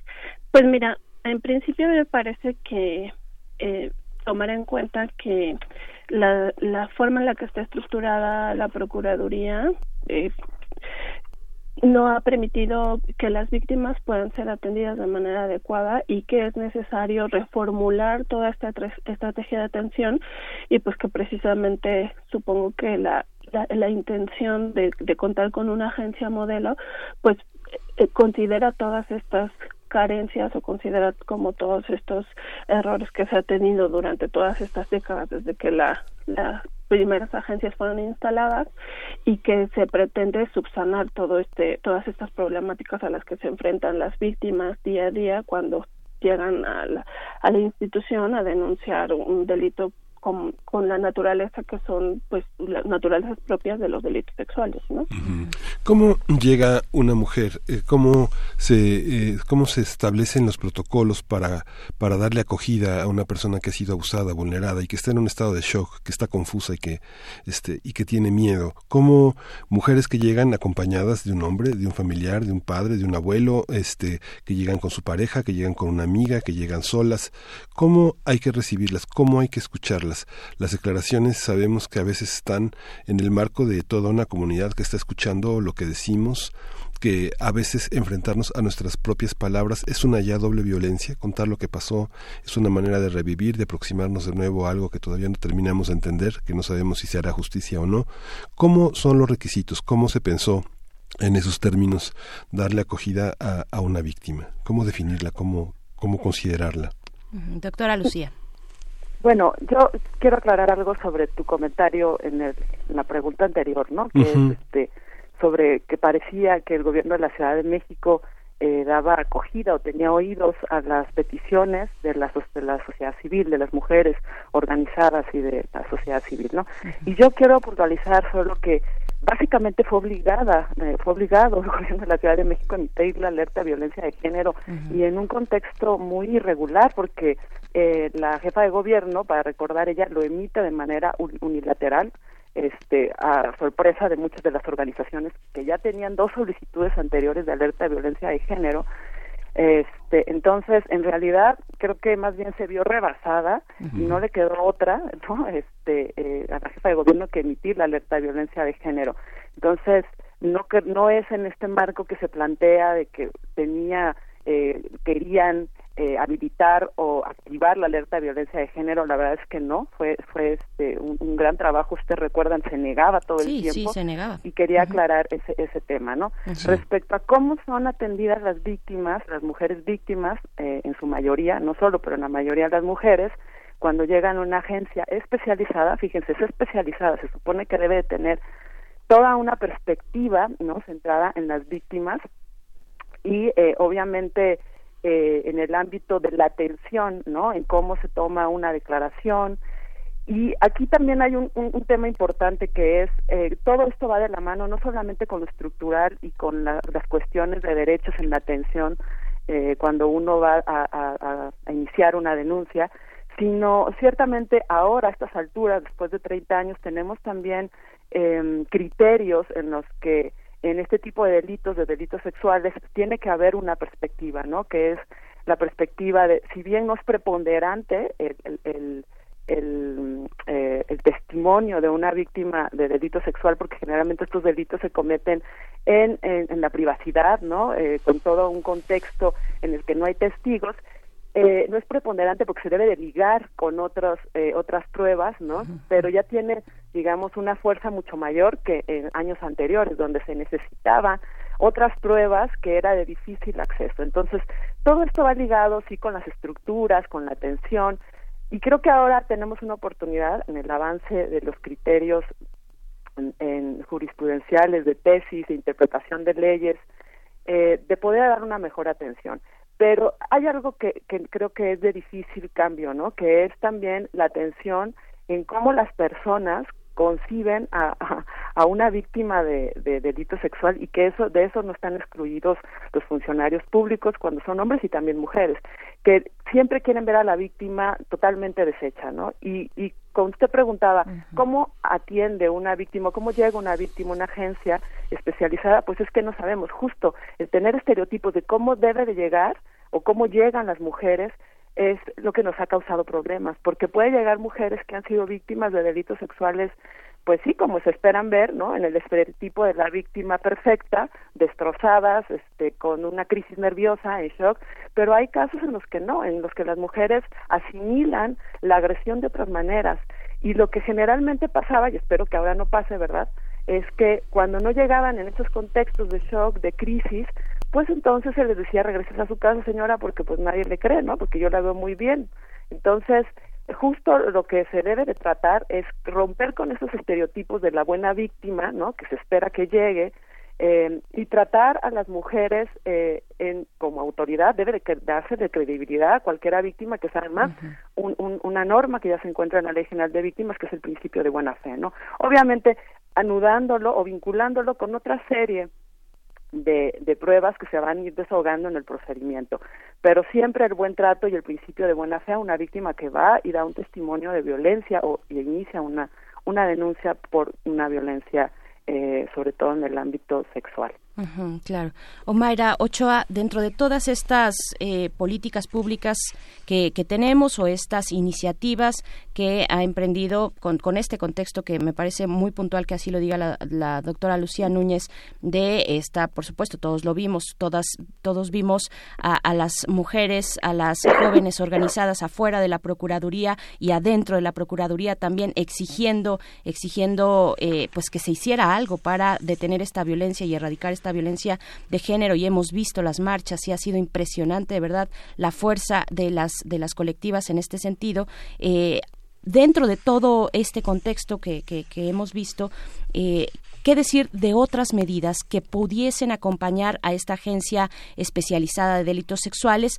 Eh, en algún momento hacíamos referencia a, este a noviembre del año pasado, donde se sientan eh, en, este momento cuando se sienta la jefa de gobierno con otras instancias también que dan atención a las mujeres y también se sienta el, Observatorio Ciudadano Nacional del, Feminicidio y otras eh, organizaciones del, del caso del tema y empieza la jefa de gobierno y la gente de gobierno a dar una lista de todas las cosas que se han realizado en ese gobierno, desde las lunas, las puertas violeta, en fin, eh, todos estos mecanismos y eh, políticas públicas que se han eh, echado a andar. ¿Qué decir de, de las que están acompañando a esta agencia especializada en delitos sexuales? Sí, mira, efectivamente, como decía la doctora Núñez, el, el, gobierno de la ciudad implementó estas acciones y las que están propuestas como una respuesta ante la solicitud de la alerta de género. Perdón. Entonces, este, ante este panorama, la solicitud establece como una preocupación muy importante la presencia de la violencia feminicida en la Ciudad de México, de manera muy particular el tema de feminicidio, la desaparición. O sea, sí la violencia sexual es un tema muy importante en esta en esta evaluación que se hace como, como peticionarias, pero no es la preocupación mayor, ¿no? La preocupación mayor en esta solicitud es el feminicidio la desaparición. Entonces, la atención de la violencia sexual es una obligación por parte de la Ciudad de México y este tipo de acciones forman parte de la política pública que es responsabilidad del Estado estar haciendo de manera permanente para atender la violencia contra las mujeres. No son acciones extraordinarias para darle cumplimiento al tema de la alerta de género. Entonces, estas eh, estos ejemplos que tú me pones no de la reunión en noviembre y como de todas estas propuestas que que tiene el gobierno de la ciudad pues desde nuestra perspectiva no cumplen de manera cabal eh, estos señalamientos que se hacen en la solicitud de la letra de género sobre la violencia feminicida en las mujeres de la Ciudad de México. Entonces yo creo que sí hay bastantes pendientes que aún se necesitan estar atendiendo y efectivamente, como dice la doctora, o sea, en, en materia de atención, el gobierno de la Ciudad de México tiene aún muchas carencias, tiene aún muchos hoyos, ¿no? Muchos baches que se necesitan estar atendiendo porque precisamente todas estas instancias que se han instalado para la atención a víctimas, eh, de manera particular mujeres víctimas de violencia de género, pues no actúan conforme a los estándares, no actúan conforme a lo establecido en la norma, no, no actúan conforme a los últimos criterios que nombraba la doctora, ¿no? Lo hacen bajo los criterios no solamente personales de quienes son los operadores, o sea, todos estos funcionarios y funcionarias, sino que además también lo hacen conforme a las prácticas que desde siempre toda la vida se han llevado en la Procuraduría, ¿no? Justamente estas prácticas que revictimizan, estas prácticas que vuelven a poner en riesgo a las víctimas y que al final de cuentas tienen un obstáculo para que ellas puedan acceder a la justicia. Entonces, eh, instalar una agencia modelo me parece que es un paso importante en, en, la política pública del gobierno de la ciudad. Sin embargo, desde mi perspectiva, no es, no es ni siquiera un, un avance significativo en materia de atención, ¿no? O sea, porque las, las urgencias que se tienen en materia de atención de violencia de género en la Ciudad de México son tan grandes que no se pueden subsanar con la instalación de una agencia modelo en materia de delitos sexuales. claro. Doctora Lucía Núñez, eh, ahora que sale la cuestión de la alerta de género, por supuesto, al centro de todo este debate, eh, ¿cuáles son los ajustes? Porque los ajustes que se requieren para la misma se ha implementado en distintos estados de la República, en distintos municipios, 50 municipios en Puebla. En fin, eh, tenemos ya experiencia y camino andado en ese sentido. Y las organizaciones eh, que están ahí cercanas, que son especializadas en litigio estratégico, en acompañamiento a víctimas de estos delitos, eh, han, han, sido puntuales también con decir, cuando, cuando dicen hacen falta ajustes, hace falta otro tipo de políticas públicas en torno a la misma alerta de género. ¿Qué, ¿Qué decir de esto? ¿Qué nos falta por mejorar en ese sentido muy puntual? Bueno, primero tener claro que la alerta de violencia de género, desde mi perspectiva, no es una política pública, es una acción del gobierno. Y también, digamos, no es una política pública porque una política pública necesita de ciertos requisitos, por ejemplo, el seguimiento y los mecanismos de evaluación. La alerta de violencia de género carece de eso. No, no se han establecido mm, eh, mecanismos de evaluación y de seguimiento no eh, estandarizados, ¿no? Digamos. Y fue pensada así, por eso es una alerta de violencia de género, es una acción contingente ante un caso de emergencia en un determinado territorio. Entonces, justo creo que lo que se ha estado pensando desde las organizaciones y desde quienes estudiamos estos temas es que la alerta podría ser un mecanismo importante para habilitar políticas públicas eh, o incluso este, tendríamos que ver no a la alerta ya como una acción de gobierno, sino darle todos los elementos que debería tener una política pública. Pero es también un problema que incluso en las propias políticas públicas, no, tampoco muchas veces en su diseño se toman en cuenta estos elementos como los mecanismos de seguimiento y de evaluación que son tan importantes.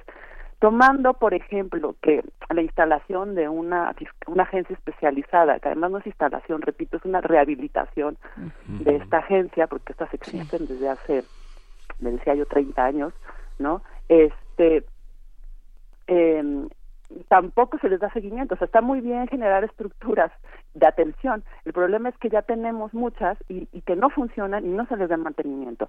Entonces, creo que aquí se ha dejado de lado el fortalecimiento de las instituciones, su evaluación, el seguimiento de cómo atienden los casos, para mí sería una política mucho más fortalecida, mucho más importante, más que crear nuevas estructuras, hacer que las estructuras que tenemos funcionen de manera efectiva y eficaz. Entonces, este, eso creo que es una, un, un, una eh, dolencia, ¿no? Digamos, adolece eh, muchas políticas públicas que habilita el gobierno, la verdad es que a veces parecen eh, ocurrencias por la coyuntura y, y, la presión política que tiene por parte de los movimientos de mujeres, de las organizaciones de la sociedad civil, de las feministas, ¿no?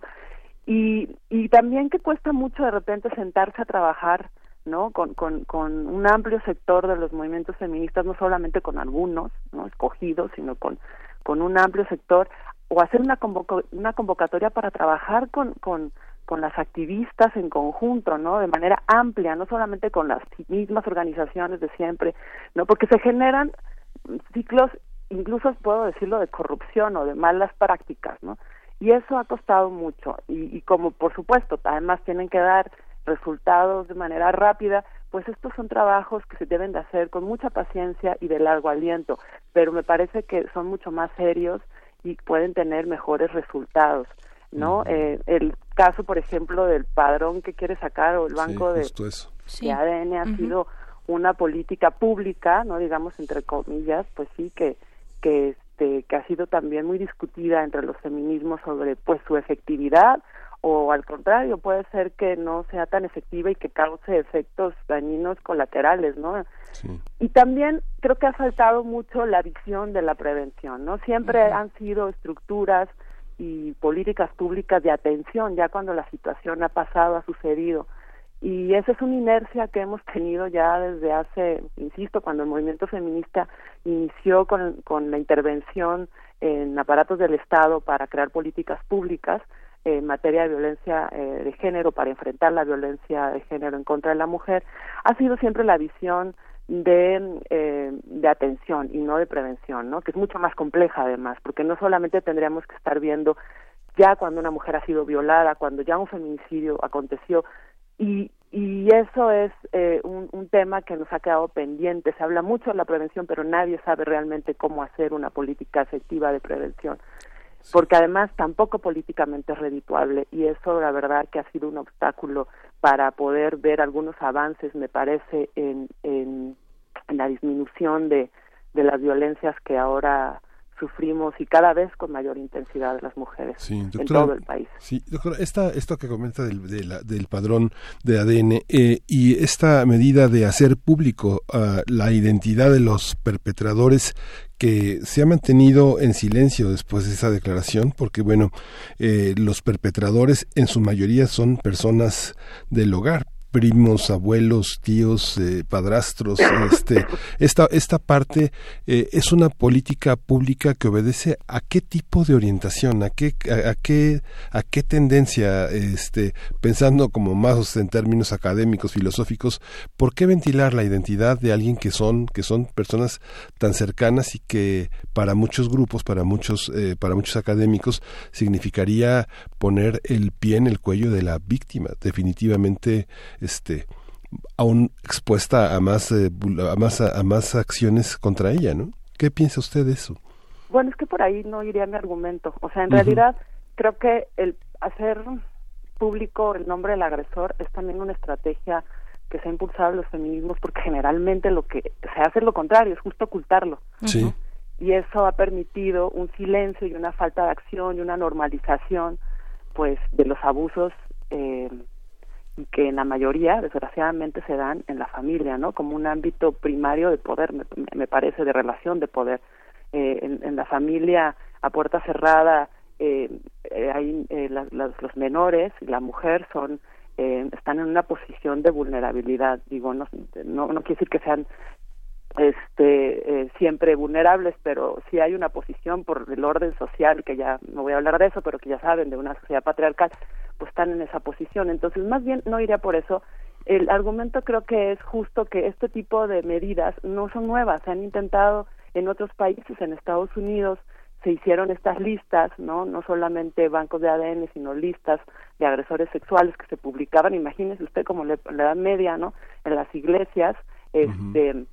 En las puertas de las iglesias y en Estados Unidos, en los, también creo que en los 90, no recuerdo ahorita la, la fecha, las leyes Megan, las famosas leyes Megan, eso hacían, eh, publicaban las listas y para que pues las personas supieran dónde había un agresor. Y lo que lo que generó eso fue mayor estigmatización no y no las personas que, que eran acusadas este no, no no tenían un proceso digamos o de atención que además eso también es un problema público y tendríamos el gobierno tendría que pensar en qué hacer con esas personas no que no solamente es excluirlas pero eh, generó menos rehabilitación digamos no acabó con el problema y también bueno eso, yo creo que a las mujeres a las feministas era un, un, es un tema importante porque esta experiencia no fue exitosa no y generó como yo decía mayores problemas porque esas personas que son agresores sexuales también tienen un núcleo social donde también hay mujeres entonces no como usted decía hay hay tienen hermanas tienen madres tienen tías y entonces se generaba una desintegración social la estigmatización que si eso resolviera algo, pues dices, bueno, pero no resolvía nada, sino que resultaba en sufrimiento de otras mujeres que son pues el núcleo de las de los agresores, ¿no? O sea, los agresores no son personas aisladas que estén uh -huh. en otra sociedad, sino que tienen redes, digamos, este afectivas en las que están también otras mujeres. Y tampoco prevenía, que eso es lo más grave, ¿no? Creo que lo más importante es que es una política pública, si lo quieren ver así, que no tuvo efectos exitosos ¿no? Entonces, sino que generaba mucho más dolor y desintegración social y estigmatización. Y no generaba tampoco, la, eh, digamos, un proyecto, un programa de gobierno que atendiera también a esos agresores, que eso sí lo tiene que hacer el Estado también, no puede ser nada más que ahí está el agresor y yo no yo no me meto en nada, ¿no? O, o es un problema de quién sabe quién. El gobierno eh, también debe de generar eh, proyectos de cómo eh, evitar esto y cómo hacer que los agresores, porque además los agresores no son personas enfermas, ese paradigma que usted uh -huh. me preguntaba de dónde viene estas estas políticas, bajo qué paradigma científico, pues es totalmente positivista, ¿no? El pensar sí, que una sí. persona que es un agresor sexual y que los feminismos ya hemos desmentido desde hace muchos años, desde sí. los 70, ¿no? No son personas que tengan una anomalía o que sean personas como el delincuente nato, el agresor sexual nato, sino son procesos sociales, ¿no? Son resultado de las relaciones de desigualdad de poder donde los hombres se consideran, o sea, o ya han tenido el derecho además de abusar de las mujeres. Y eso también se expresa en las leyes y que ahora está cambiando. Digo se expresa en las leyes porque anteriormente las penas se disminuían cuando era tu marido el agresor, tu padre el agresor. Entonces ahí ves la legitimidad social que tiene la violencia sexual en contra de las mujeres y la violencia de género en contra de las mujeres. Uh -huh. Entonces esos paradigmas pues sí son positivistas, son causalistas en el sentido de que pareciera que es un individuo aislado con una anomalía uh -huh. este, mental o no que una, son, natu una este, naturaleza salvaje. No, el problema sí. es que esto de la violencia en contra de las mujeres, de la violencia de género, es un problema estructural. Claro, un, un acercamiento muy lombrosiano, ¿no? De eh, que finalmente le quitaría entonces peso a la estructura, la estructura eh, patriarcal, pues que pesa sobre todos, no solamente sobre las mujeres, sino también sobre los hombres.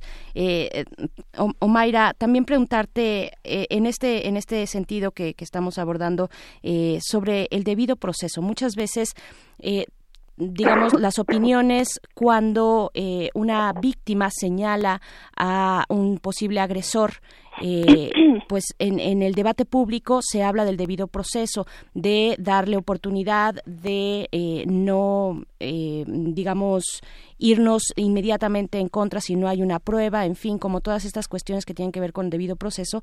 ¿Qué decir? Esto se ha visto mucho en las campañas, en estas grandes campañas impresionantes de denuncias masivas como mi primer acoso, como el Me Too reciente mexicano, en fin.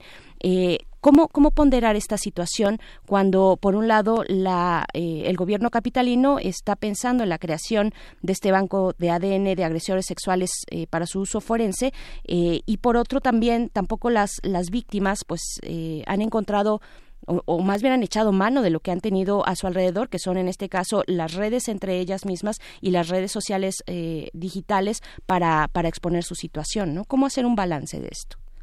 Bueno, primero me quiero tomar un poco de lo que había comentado la doctora Núñez.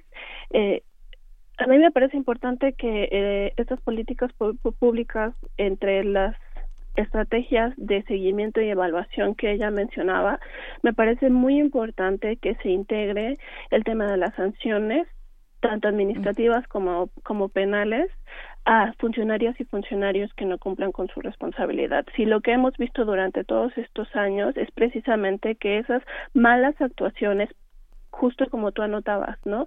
Que no se enmarcan en el, en el debido proceso, eh, que son una cotidianidad, que son una realidad de todos los días para las víctimas, no, no se sancionan. Y precisamente el no sancionar ese tipo de conductas lo que genera es un ambiente de impunidad.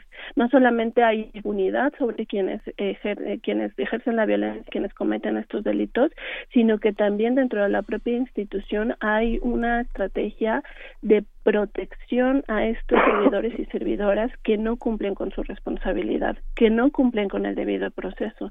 Entonces, esa impunidad lo que genera es que ministerios públicos, policías de investigación, peritos, todos ellos actúen bajo su lógica, bajo sus, bajo sus estructuras de pensamiento, esta estructura de pensamiento patriarcal, justamente la que mencionaba la doctora que justifica esta que justifica la violencia contra las mujeres y entonces se ven protegidos por, por estos por estos códigos dentro de la institución y no pasa nada, ¿no? ¿Cuántos ejemplos no tenemos de todos los servidores públicos, como tú mencionabas, que filtran la información, ¿no? Que filtran los nombres de los agresores en los medios de comunicación, sus fotografías, que filtran los la, la identidad de las víctimas y las colocan en una situación de riesgo, que filtran información contenida en las carpetas de investigación y que justamente toda esa información que se hace pública y que no se guarda debida secrecía en estos en estos procesos pues al final de cuentas lo que genera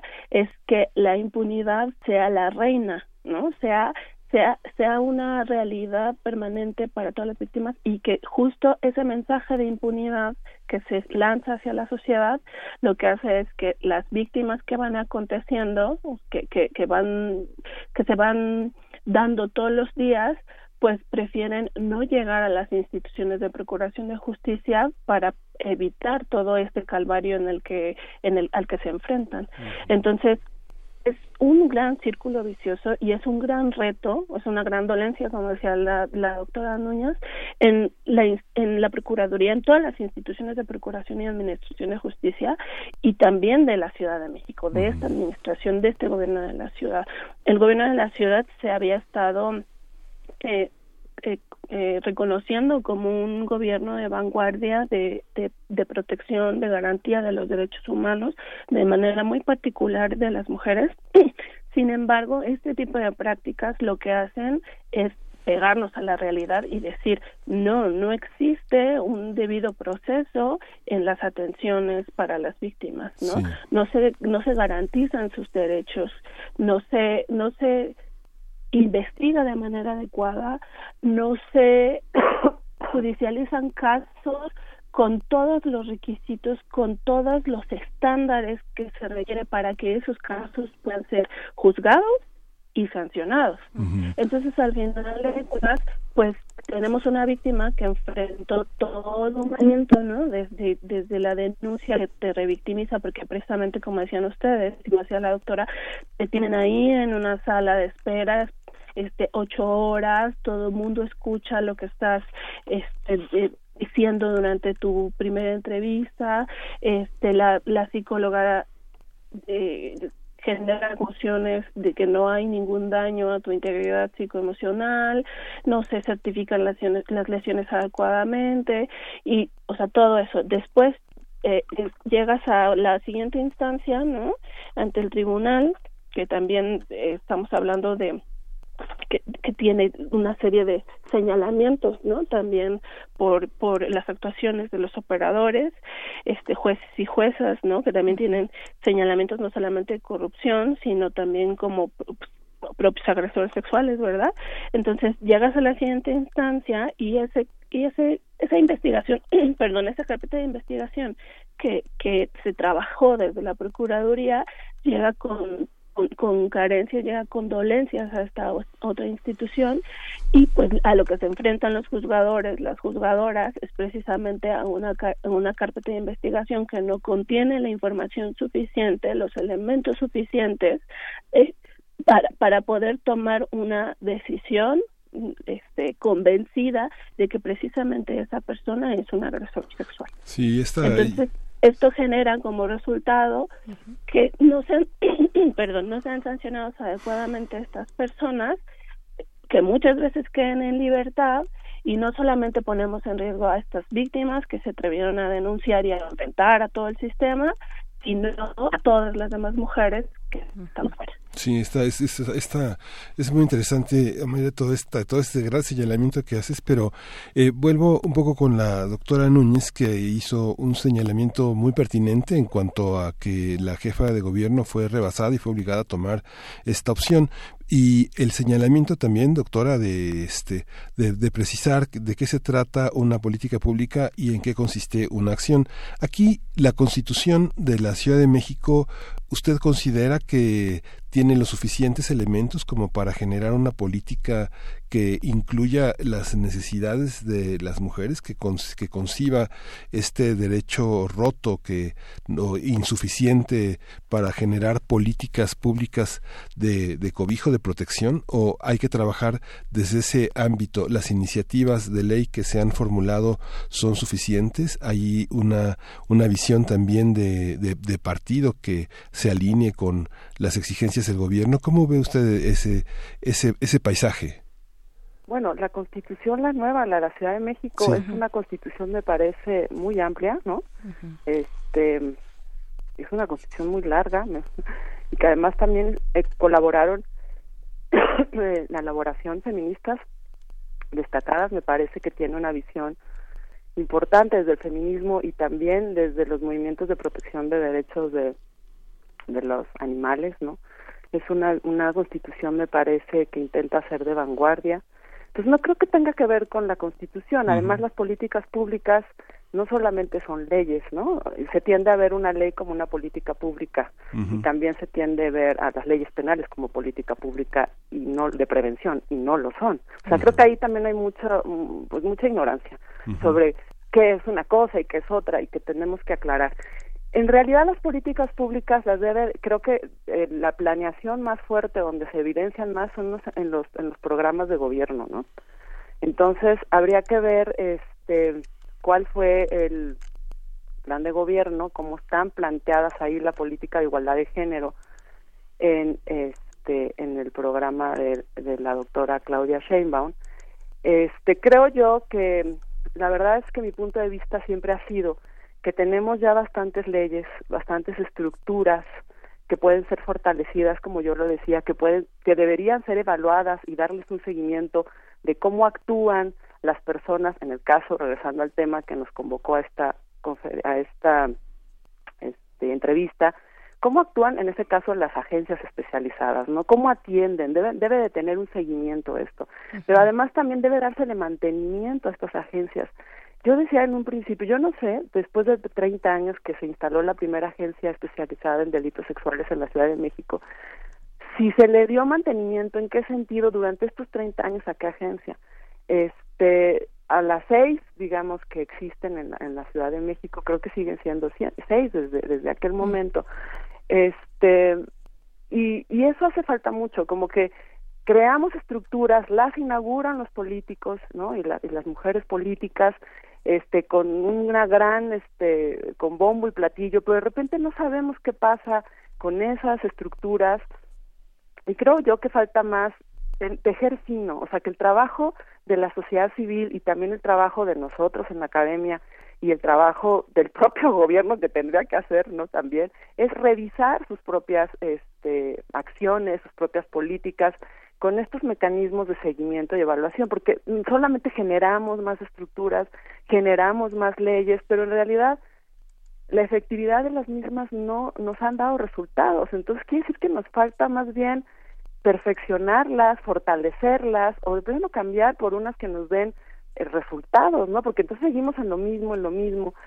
A mí me gustaría ver como que cada dos años se revise cuál ha sido la atención de estas fiscalías, cómo, qué dicen las mujeres que van a esas fiscalías, cómo fueron atendidas, ¿no? Eso nos va a dar mucha luz, la transparencia también de las acciones de gobierno es una cuestión que nos ayudaría mucho a todos a todas a dar su, un seguimiento y estar observando qué hace el gobierno, cómo lo hace, que eso es lo que nos falta mucho. Para mí eso sería más importante que seguir haciendo leyes, ¿no? Que, que, que en algunos casos sí son necesarias y que en otros no, ¿no? Porque solamente son eh, acciones que se habilitan por el clamor de la gente en un momento político en que se tiene que hacer algo porque si no se ve mal el gobierno. Y en realidad las personas que nos preocupa nuestra situación, la situación de la sociedad en cuanto a violencia, pero también la situación de las mujeres que somos las que sufrimos este tipo de violencia tan específica, ¿no? Este, no nos no nos importa ya este otra serie de acciones que en realidad no van a tener un resultado efectivo. Lo que queremos ya es ver resultados, lo que queremos es que las cosas realmente cambien, que que esto se transforme ¿no? Entonces de repente un poco es cansado que todo el tiempo se generan nuevas estructuras, nuevas leyes y lo que ya tenemos no se le da un seguimiento, no se le da una revisión, no tenemos cuentas claras, ¿no? No tenemos este que nos diga el gobierno, a ver, esto lo revisé, las agencias están funcionando de tal manera, nos está faltando esto, este, y vamos a corregirlo, ¿no? El, la información también está todavía, a pesar de los cambios que tenemos con, con el acceso a la información y con el Instituto este de acceso a la información nos falta mucho no nos falta mucho porque eso es para nosotras como ciudadanas como nos da herramientas de revisión de qué está haciendo el gobierno. Y eso va a hacer que el gobierno también actúe mejor porque sabe que está siendo observado. Mientras no tengamos eso pues siempre nos van a estar planteando leyes nuevas no penas más más altas que no nos sirvan no nos han servido de nada este más sanciones. No lo que queremos es que ya sirvan las cosas. Tenemos 30 años. Las mujeres tienen 30 años eh, luchando porque la situación cambie se puede ver como poco tiempo a un nivel digamos en un análisis histórico pero en realidad eh, no podemos esperar más porque son vidas no son vidas que están ahí en juego. Entonces yo oía el tiempo de las mujeres el tiempo de la sociedad no es el mismo que el tiempo del gobierno. Y el gobierno tiene que, que de verdad, que además yo no le, vi, no le he visto como mucha eh, iniciativa certera, cambiar las cosas, pues debe de ponerse a pensar que no pueden seguir reaccionando en la coyuntura, no no pueden seguir reaccionando con más promesas este sobre más estructuras. Y para finalizar yo quería aclarar sobre estas listas de las que hablábamos. Estaba yo recordando mientras hablaba Omaira sobre la ley, en realidad la ley que presenta en el, la, la, la, doctora Sheinbaum es una ley para crear un banco de datos de análisis forense, ¿no? Entonces sí es otra cosa de lo que veníamos hablando y se ha confundido, incluso yo misma caí con ustedes en la confusión, solamente para que el auditorio no se quedara con, con, con, esta, con esa confusión, es decir, sí son cosas distintas las listas de agresores y la ley que plantea la jefa de gobierno para un banco de ADN agresores, que es otra cosa, que además es un tema muy este, difícil de abordar porque ahí entran temas bioéticos también y se tendría que analizar esta ley que, que presentaron, ¿no? Que, que es más que nada, más que más que para publicitar el nombre de los agresores es para tener un banco de, de ADN en el que ya los quienes tengan antecedentes, ¿no? Con una sanción que haya causado ejecutoria puedan estar en este banco para que en otro caso que suceda donde se tengan algunos indicios se pueda dar o se puedan hacer investigaciones forenses que te permitan dar o tener líneas de investigación para dar con, con los agresores que ya han tenido antecedentes. También un problema que tiene que ver con derechos humanos y decía yo con bioética. Claro. Entre otras cosas, nada más brevemente, doctora, la diferencia entre muchas otras cosas, una lista, la de los eh, del uso forense sería resguardada por el gobierno con esta cuestión de datos, protección de datos personales y la otra sería abierta. Eh, ¿Hay, hay esa No, pero es que lo también? otro fue una confusión porque Ujú. mucha gente, decía yo misma, caí en la... se cuando se hablaba de la, de la, del banco de datos, de la lista de agresores, se- se- es que se planteó así en los Sí. medios. Luego los medios también, hay que decirlo, ¿eh? los medios luego en lugar de informar desinforman. Este, se planteaba la, o sea, había esta confusión entre el, el banco de datos y las listas de agresores. la lista de agresores es como lo que yo hablaba, las listas que se han usado en otros países, donde en ciertas eh, comunidades, ¿no? Se hacen las personas que ya tuvieron un procedimiento por delitos sexuales como agresores, este, se, mm, y que han sido sancionados efectivamente, eh, se, ha, eh, se hace una lista y se hacen públicas, o sea, tú puedes consultarlas en el internet o puedes consultarlas este, en, en la página de las en este caso, digamos, no sé si sería de la Procuraduría, Procuraduría, pero eso de eso no se trataba Sí. la ley que presentó la, la, la jefa de gobierno. Eh, por eso la confusión. La, lo que presentó la jefa de gobierno fue la, una ley por la que se crea un banco de datos, ¿no? Este para eh, uso forense. Sí. Entonces, esto, es- esto es otra cosa. Tendría, no sé cómo está planteada la ley, la verdad, pero tendría que eh, contemplar esto de lo que tú hablas, que es la protección de datos de estos agresores, que solamente su uso sería para análisis e investigación de la autoridad, ¿no? Para escenas del crimen donde tienen, pues, este, eh, indicios, ¿no? Eh, que pueden eh, dar con un agresor que no se tiene, entonces se usaría ese banco para ver este, si ya pueden identificar a ese probable agresor. Eh, ese tema, les digo, es difícil, yo ahorita no me, no me Sí. atrevería a, a abordarlo porque contiene temas no solo de derechos humanos, sino también de bioética, ¿no? De derechos. Claro. Bien, Entonces, pues. pero sí hacer como la distinción, porque sí hubo esa confusión Sí. sobre las listas de agresores y el Claro. banco de datos, perdón, el banco de ADN de los agresores, que serían, que son cosas distintas, sí. completamente distintas. Pues agradecemos a las dos, se nos ha acabado el tiempo, pero agradecemos de verdad esta participación, su tiempo y su explicación puntual. Doctora Lucía Núñez Rebolledo, muchísimas gracias. Gracias y buenos días. Hasta pronto también Omaira Ochoa Mercado, defensora de derechos humanos, integrante de Justicia Pro Persona. Muchísimas gracias, Omaira. Muchas gracias. Hasta pronto. Hasta pronto. Pues se nos fue, se nos fue el tiempo así muy muy rápido, son las nueve de, de la mañana. Vamos a ir a un corte, al corte de la hora, nos despedimos de la radio Nicolaita y volvemos después. Síguenos en redes sociales. Encuéntranos en Facebook como Primer Movimiento y en Twitter como arroba PMovimiento. Hagamos comunidad.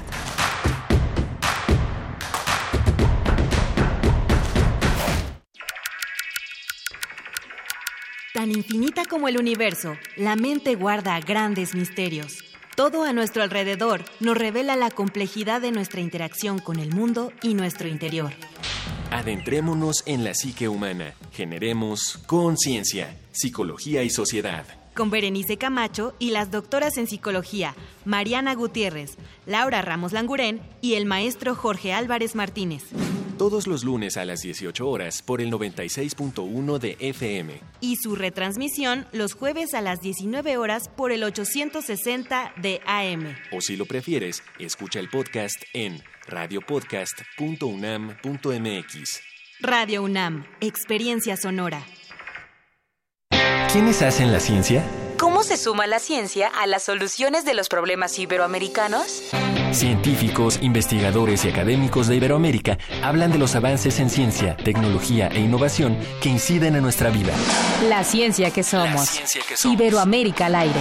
Viernes a las 10 y media de la mañana. 96.1 de FM. Retransmisión, domingos a las 9.30 de la mañana por el 860 de AM. Radio UNAM. Experiencia sonora. En mi INE caben todas las ideas, todas las discapacidades, todos los colores de piel. En mi INE caben todas las personas, todas las expresiones de género, todas las lenguas y formas de lenguaje. En nuestro INE caben todas y todos. Mi INE cumple 30 años construyendo democracia e inclusión. Contamos todas, contamos todos. INE. En nuestra historia siempre han existido ejemplos de valor. En 1913, jóvenes cadetes del heroico colegio militar protegieron al presidente Madero durante su marcha del castillo de Chapultepec al Palacio Nacional. Como ellos, los soldados de hoy refrendan su lealtad a nuestras instituciones y el honor de servir a México. Ejército y Fuerza Aérea Mexicanos. Unidos somos la gran fuerza de México. Secretaría de la Defensa Nacional. Gobierno de México. Desde Venecia, pasando por Cannes, hasta los premios Oscar, el cine iberoamericano está conquistando a los públicos más exigentes. Las películas más relevantes de todos los géneros y formatos, los grandes cineastas y también los actores, están en Encuadre Iberoamericano. Una coproducción de TV UNAM y Canal 22 que conducen Fernanda Solórzano y Leonardo García Tsao. No te lo pierdas el primer viernes de cada mes a las 21 horas por la señal de TV UNAM. Síguenos también por tv.unam.mx y por nuestras redes sociales.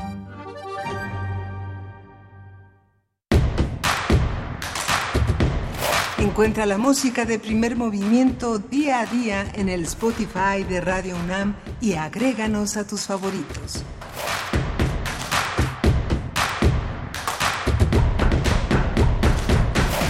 Son las nueve con cinco minutos ya de la mañana de este jueves. Este jueves 6 de febrero y estamos transmitiendo totalmente en vivo desde la Ciudad de México en el 96.1 de FM aquí en Radio UNAM. Y continuamos, bueno, después de una conversación muy interesante respecto a todo tipo de políticas públicas, mecanismos, acciones. Ya la doctora Lucía Núñez, con quien acabamos de conversar, nos hacía estas precisiones muy interesantes, importantes, necesarias, que tengamos el pulso de pronto de conversaciones muy, muy complejas, Miguel Ángel, y muy técnicas también, ¿no? ¿Cómo estás? Pues muy bien, Berenice Camacho, es, un, es verdaderamente un privilegio, un aprendizaje conversar con... Eh, con activistas, con académicas, con mujeres tan empáticas con la lucha de las mujeres, que es la lucha de los eh, de las personas mayores, es la lucha de los niños, de los jóvenes, es la lucha de todos nosotros. Es importante que sigamos este trabajo. El trabajo de la doctora Lucía Núñez Rebolledo, pues está en el Centro de Investigaciones y Estudios de Género de la UNAM. Es una mujer que estudia, que publica, que ofrece líneas de investigación y como comunicadores es pues es muy interesante tener esa esa interlocución, esas aclaraciones permanentes a, a, preguntas, a curiosidades y a visiones que es necesario aclarar permanentemente. Tenemos que ser muy autocríticos los medios, eh, darnos cuenta de las limitaciones, de los prejuicios, de los estigmas que en el marco de la buena voluntad a veces tenemos, ¿no? Este, sí, hay que actualizarnos, hay que estudiar siempre. Sí, es algo muy importante y bueno, ahí está en el podcast esta esta nota nacional doble, este espacio tan amplio que dedicamos a discutir algo que está en los medios, pero que parece este pulverizado, atomizado y que esta visión pues nos permite tener hilos por donde por donde ir tejiendo paisajes más amplios. ¿no? Sí, también, también dar el seguimiento, por ejemplo, a organizaciones, en este caso que también platicamos con eh, Omaira Ochoa Mercado, eh, integrante de Justicia Pro Persona, que tienen también el pulso muy certero eh, de, de, las leyes, de la ejecución penal también, de la implementación de estas leyes, de cómo se lleva a cabo el proceso judicial para temas, en este caso de género. Pues bueno, eh, ahí están las redes de justicia pro persona, ustedes los pueden buscar así y los encuentran. Eh, es de verdad, fue muy interesante esta conversación. Díganos ustedes qué opinan. Fíjate que por acá Marta Juárez en Twitter nos dice, la iniciativa de Banco de ADN para uso forense fue aprobada en diciembre. Además, está presentada la propuesta propuesta de registro de agresores sexuales, que son dos cosas distintas. Y este y bueno, ella dice también cierra diciendo ambas planteadas por la jefatura de gobierno. Pues ahí están estos comentarios. Nos dice también Sofía Contreras, ¿por qué no hacen grupos de mujeres para la investigación de feminicidios? Pues bueno, se supone que una de las eh, dentro de estas acciones que lleva a cabo el gobierno en la Ciudad de México es también tener a mujeres ministerios públicos especializadas en cuestiones de género para atender las agresiones sexuales, para atender todos estos delitos de violencia hacia las mujeres. Eh, hay una cantidad de, de, acciones, políticas públicas, de nuevo, eh, que ha presentado este gobierno, sí, en, en este sentido y en este contexto donde las mujeres organizadas pues han estado ahí, ahí, eh, sin quitar el dedo del renglón, muy, muy puntuales, muy combativas, con mucha información, eh, con acompañamiento de víctimas y le han eh, obligado, han llevado a este gobierno, como nos decía la doctora Lucía Núñez, pues a, realizar una serie de políticas públicas y de acciones que finalmente no terminan de resolver el problema, pero están esta, esta cuestión de las lunas, por ejemplo, de, la, de las puertas violeta eh, y ahora esta agencia modelo especializada de delitos sexuales de la Fiscalía General de, la, de Justicia Capitalina. Y pues bueno, hay mujeres involucradas sí, no todas las mujeres tendrán, por ser mujeres solamente, perspectiva de género, hay que todos y todas pues actualizarnos, estar vigentes en estos temas y más cuando se trata de los operadores y operadoras de justicia que tienen en sus manos la resolución de temas eh, tan importantes, de casos tan sensibles donde va de por medio la vida de las personas, ¿no? Entonces, bueno, pues sí, eh, hay que seguir a estas, a estas eh, organizaciones y también el trabajo lo hacemos desde aquí de las investigadoras e investigadores de la UNAM, en este caso del Centro de Investigaciones y Estudios de Género de esta universidad. Pues bueno, así, así llegamos a nuestra tercera hora cuando son las nueve con nueve minutos de la mañana, Miguel Ángel. Y tenemos una sorpresa para nuestros radioescuchas.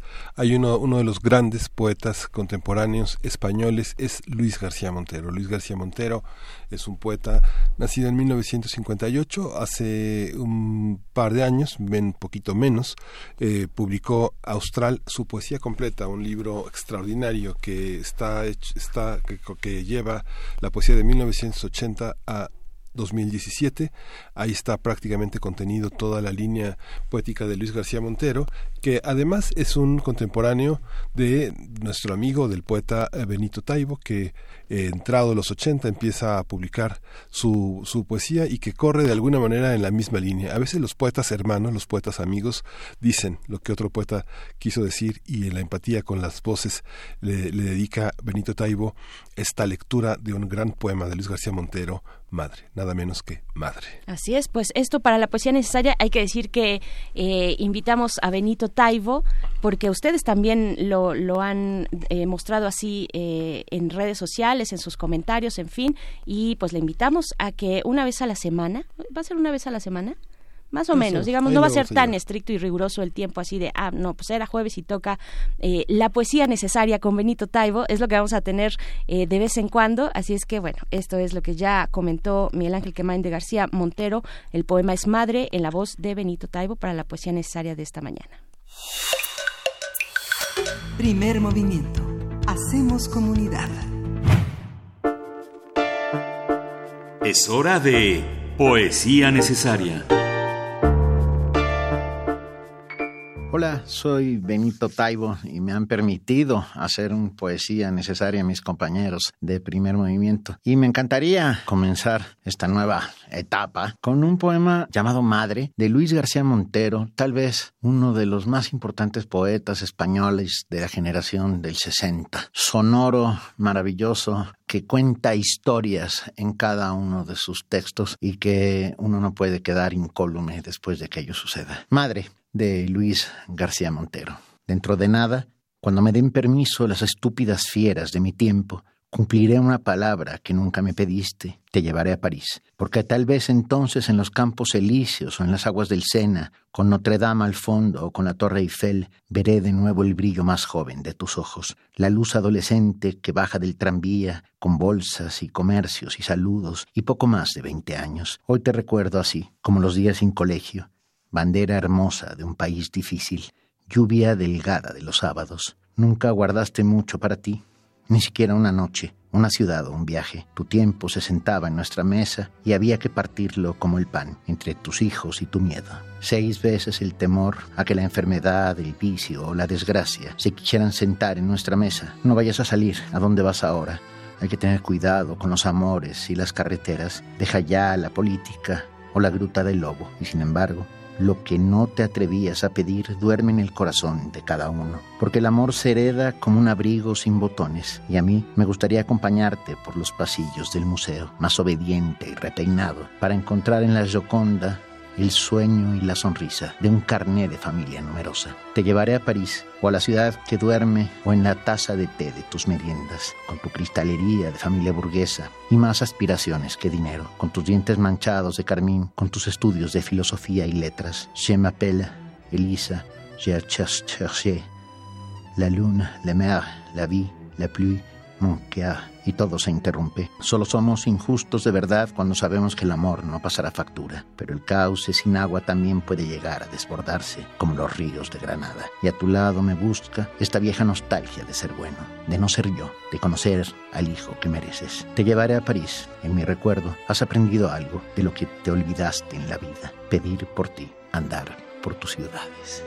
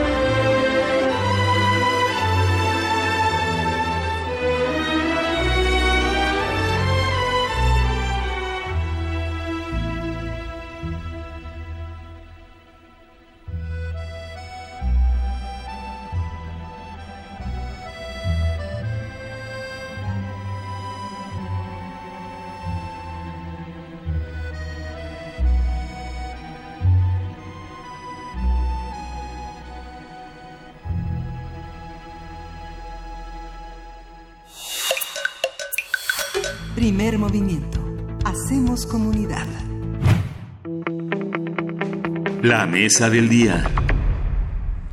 Ya llegamos a la mesa del día que es de los mundos posibles a cargo del doctor Alberto Betancourt, como todos los jueves. Eh, él es profesor de la Facultad de Filosofía y Letras de esta universidad, eh, coordinador del Observatorio del G20 de la misma facultad. Y pues te damos la bienvenida, como todos los jueves, doctor Alberto Betancourt. ¿Cómo estás? Berenice, ¿qué tal? Muy buenos días, amigos del auditorio. Qué gusto saludarlos. El día de hoy quisiera hablar de un tema que me parece de lo más importante para nosotros y para el mundo. He titulado a esta intervención Medio Oriente está a la vuelta de la esquina o cómo las esquirlas de Gaza caen en Oaxaca, en Atenco, en Iguala. Y quisiera hablar de la importancia que tiene el que nosotros asumamos la responsabilidad de luchar por la paz en la convivencia entre los pueblos, justamente en el contexto del pandemonium que ha desatado la violación de las resoluciones 242, 478 y 194 de la ONU, que implica la aprobación del llamado Plan del Siglo, el plan de supuestamente paz para Medio Oriente, presentado por Donald Trump y por Benjamín Netanyahu el martes de la semana pasada. El día de ayer tuve un gran privilegio una gran aventura de esas que te da preparar mundos posibles, fui al cubículo de la doctora Silvana Rabinovich, investigadora del Instituto de Investigaciones Filológicas que estudia hebreo antiguo, el hebreo que se hablaba en las distintas épocas en las que se elaboró el Antiguo Testamento, y ella me recordó que Martín Buber en 1925 retomó un fragmento del Antiguo Testamento de Ezequiel capítulo 37, versículo 26, y de ahí extrajo el término Brit Shalom, para referirse a una entidad binacional, el sueño de la convivencia pacífica entre judíos y palestinos. Brit Shalom, me explicó la doctora Rabinovich, es un pacto o una alianza de paz. Es un pacto con Dios, pero es fundamentalmente un pacto con el otro, con tu semejante o con el diferente. La palabra Brit, como en Brit Milá de la circuncisión, invoca un pacto o alianza con Dios, pero es más bien un lazo. No es un toma y daca, no es un intercambio de ventajas. Me, habló de una palabra, Berenice Miguel Ángel, estas, estas palabras que son para coleccionarse. Dice que Brit Shalom habla de merar dos líquidos, merar dos líquidos para mejorar la calidad de ambos. Es mezclarse para mejorar, para purificar todas las sustancias mediante su mezcla, por ejemplo, la fusión de lo divino con la sangre humana. Shalom, de Brit Shalom, el segundo componente es la paz. Tiene que ver con algo completo, Shalem, con algo eh, perfecto, Mushlam. A esta iniciativa de Brit Shalom, Vivir en Paz, se sumaron después de Martin Buber personalidades tan importantes como Hannah Arendt o Gerard Scholem. Ese es el espíritu de lo que tendría que reinar. Te, enseño el libro si quieres. Berenice les enseño, Miguel Ángel. Eh, y bueno, pues yo encontré en un texto de la revista Viento Sur, que se llama Lo que se necesita saber sobre el plan de anexión de Trump, que el Centro Afromedio Oriente analiza el plan de paz y prosperidad, una perspectiva sobre Israel y Palestina, que contiene 185 páginas y plantea un apoyo de 50 mil millones de dólares a Israel y Egipto, pero saben que, amigos del auditorio, este, este, este monto de los 50 mil millones de dólares será supuestamente colectado de los propios países árabes, y el documento, según refiere esta publicación de Viento Sur, plantea la creación de un estadio ficticio palestino que deja bajo supervisión israelí sus fronteras, sus recursos hídricos, su seguridad, su política exterior, eh, su espacio aéreo y el espectro electromagnético. Es decir, se trata básicamente de una especie de Batustán. El texto, sigue afirmando Viento Sur, el texto presentado por Trump y, y Netanyahu, legaliza los territorios ocupados e ilegales en los que viven aproximadamente 600.000 personas. El plan califica a Israel como el único y buen guardián de Jerusalén y según este texto los exiliados jamás podrán regresar a Palestina. Consecuentemente lo que anuncia es un pandemonium y lo que yo quisiera comentar aquí es que desafortunadamente, bueno, en sí mismo por lo que significa para millones de personas, por la inestabilidad que provoca en la región, la solución de la imposición, del, en este caso del gobierno de Israel, de Benjamín Netanyahu en particular, sobre los demás, en lugar de trabajar en un consenso, en una solución convivencial que obviamente sería muy arduo lograr, pero que yo creo que es muy importante señalar que es posible y que es la responsabilidad de toda la humanidad y de los propios actores buscar, pues el problema es que esto va a generar condiciones de tensión que van a incrementar el militarismo en la región.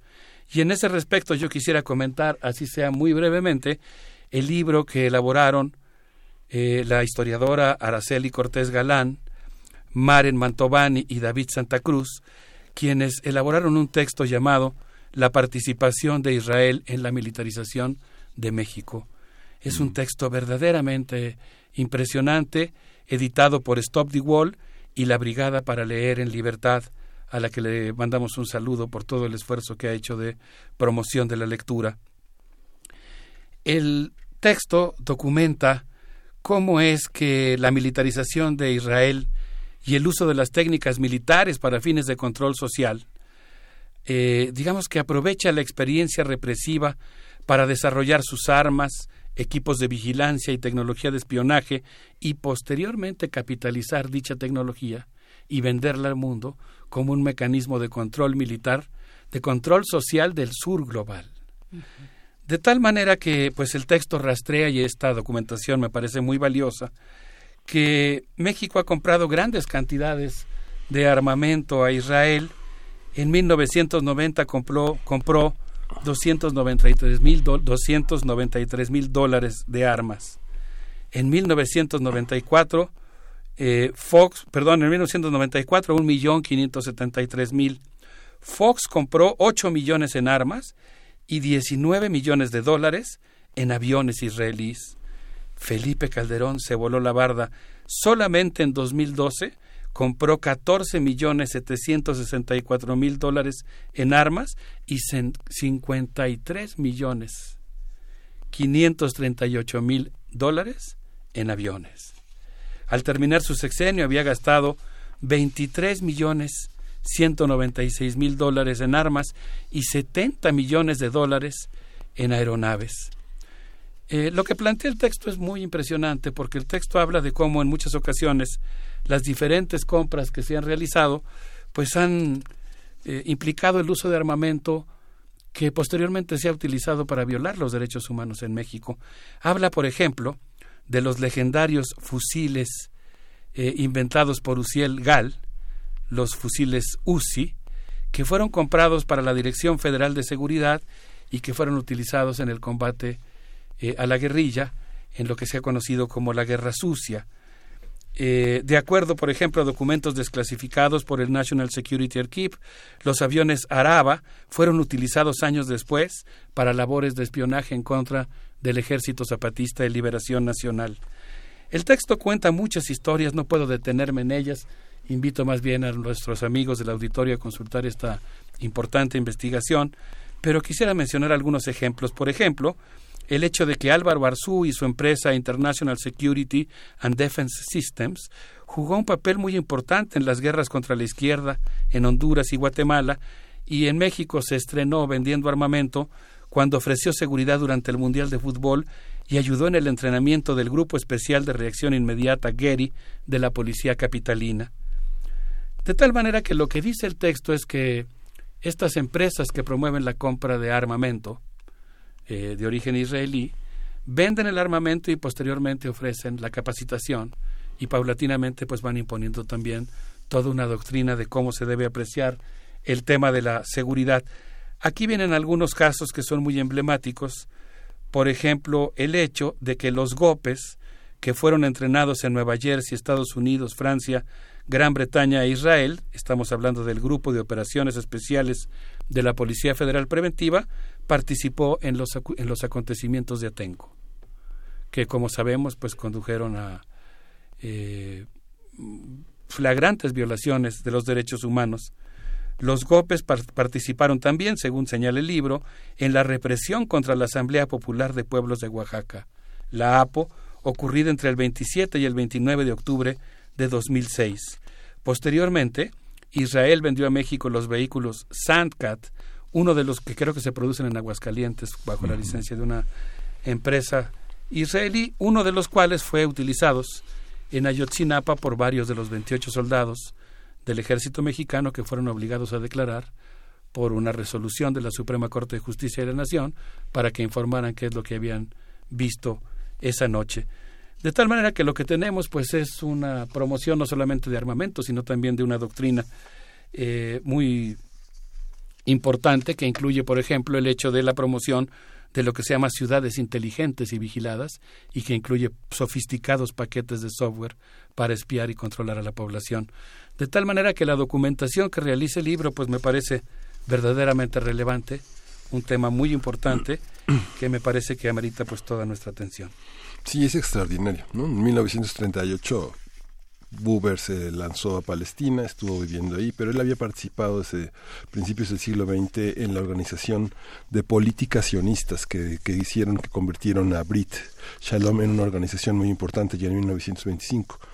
Luego, ante la configuración del Estado de Israel, eh, alrededor, antes de que terminara la guerra, en, justamente en 42, se, convierte, se convirtió en Iyud, en el partido que dio origen al partido este que fue central en la formación del Estado de Israel y que dio al traste con toda esta política que los, los veían como unos tontos románticos al pensar que los hombres judíos que habían convivido en el mundo árabe y palestino y que tenían sus modales y su lengua y que hoy nuestros amigos judíos en México que han estado en los kibbutz y que hablan árabe y que hablan, hablan hebreo tienen esa, esa, esa relación en la que finalmente nadie en, en Israel, en Jerusalén, dice los palestinos y nosotros, sino hay una cantidad de palabras en árabe que son del hebreo y, de- y del hebreo en el árabe, ¿no? En esa zona. ¿Qué, qué joyas de investigadores tiene No. nuestra universidad? Ajá. Ayer me contaba la doctora Sil- eh, Silvana Rabinovich, justamente eso, ¿no? El origen semítico común de las lenguas hebreo y árabe, y me puso Sí. muchos ejemplos de cómo en realidad pues son digamos eh, la misma familia, ¿no? O tienen el mismo abuelo y además pues han convivido largamente.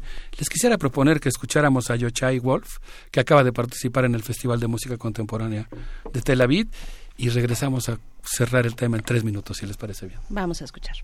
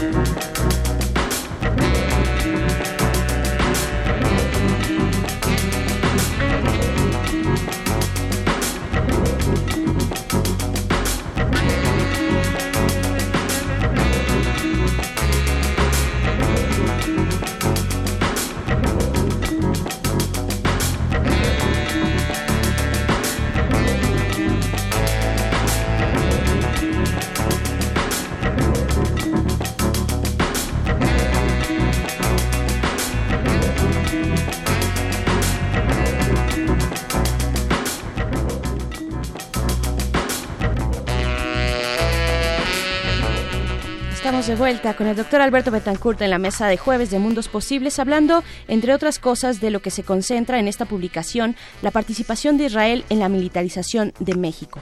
Doctor Alberto Betancourt.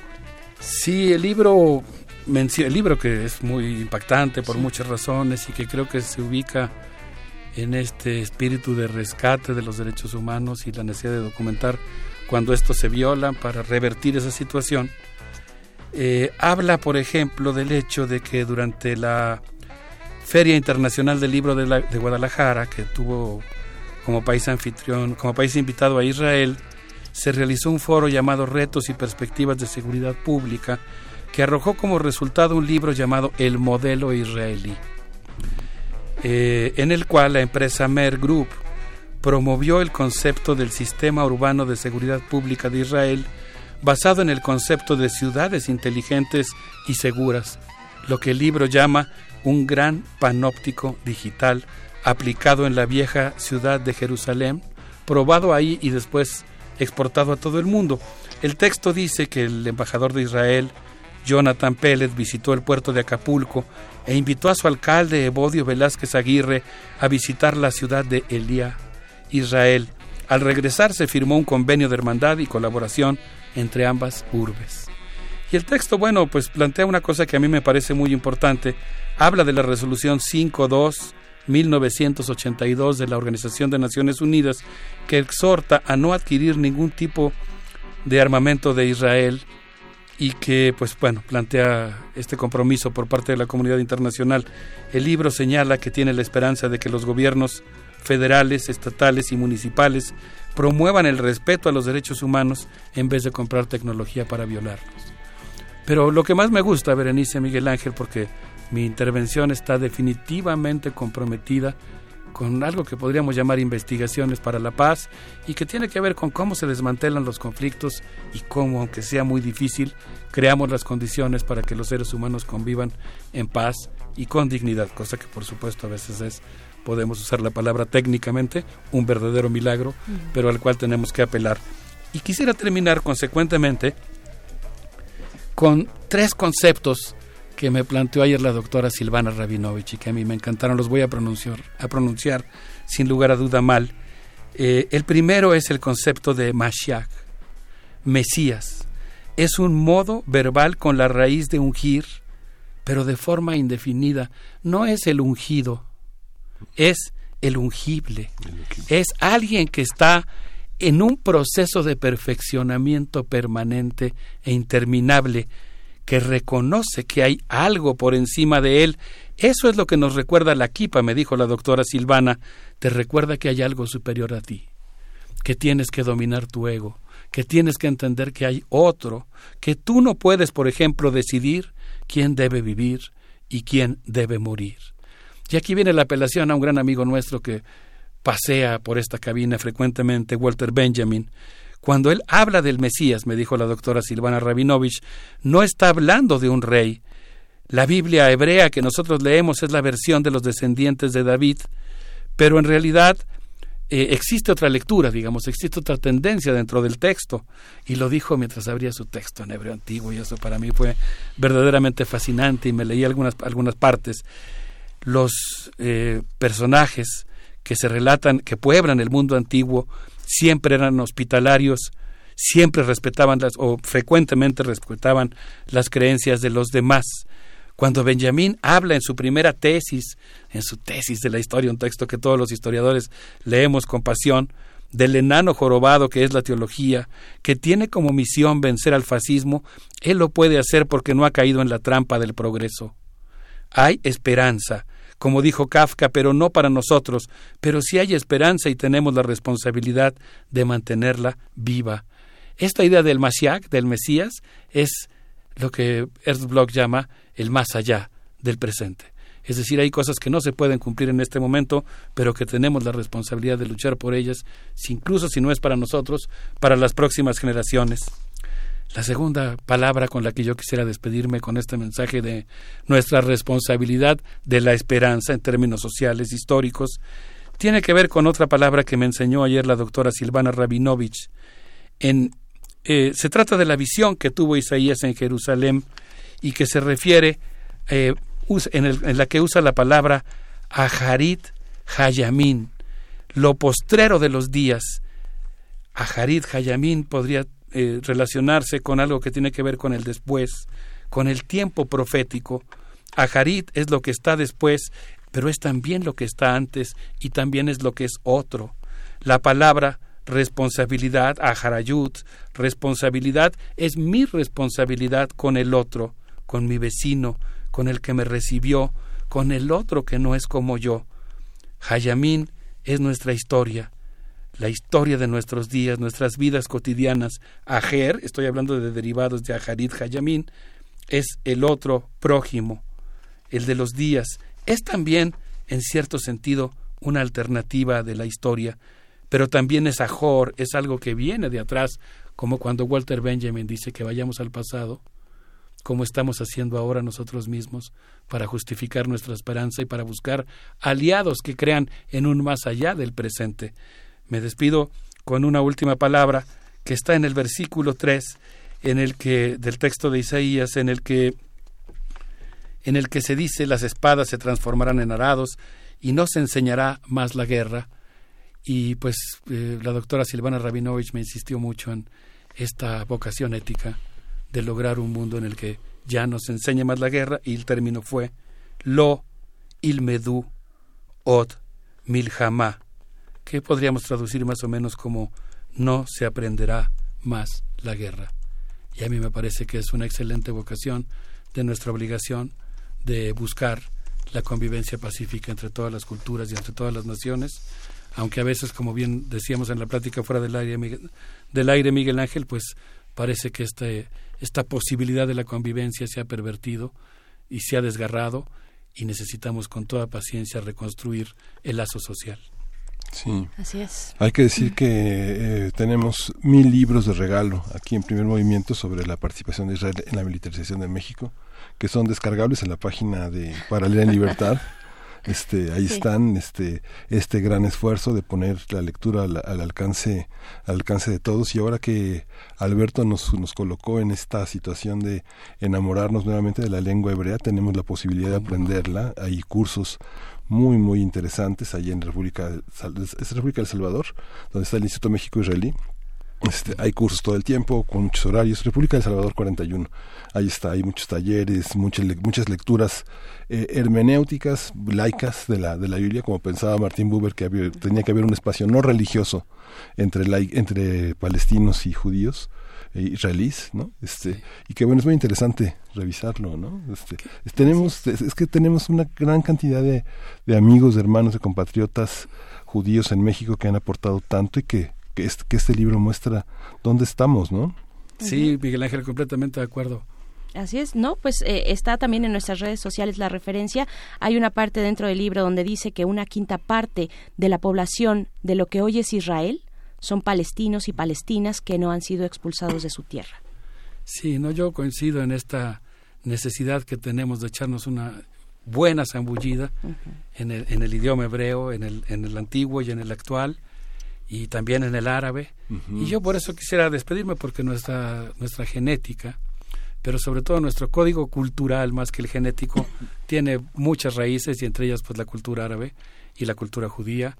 Y quisiera proponerles que nos despidamos escuchando a Eti Ben Saken con esto que se llama Dos Amantes y que quizá pues expresa esto que fluye en nuestro interior como parte de nuestro código cultural, que es pues los afluentes de las distintas culturas que conviven en Medio Oriente, a veces ríspidamente, que esperemos que lo vuelvan a hacer pronto pacíficamente y que forman parte de las afluentes de las que se ha enriquecido la cultura mexicana. Muchas gracias, doctor Alberto Betancourt. Un, un saludo también a la doctora Rabinovich y gracias por compartirnos también ese momento que se da en los cubículos de la universidad, de esta universidad, de esos encuentros que son eh, pues muy luminosos. Muchísimas gracias. Vamos a escuchar esto y volvemos.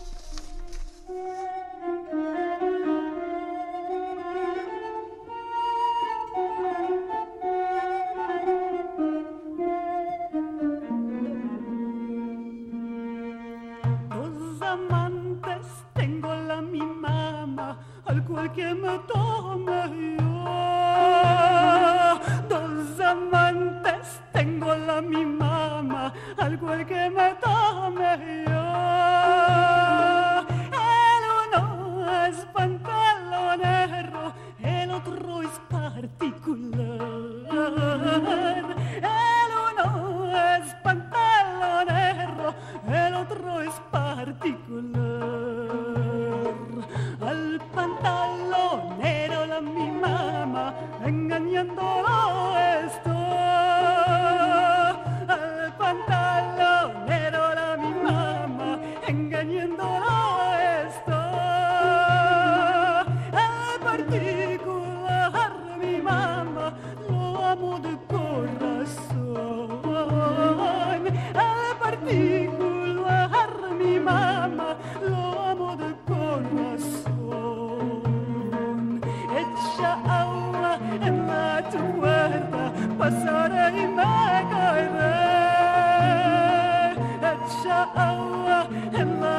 Puerta, pasaré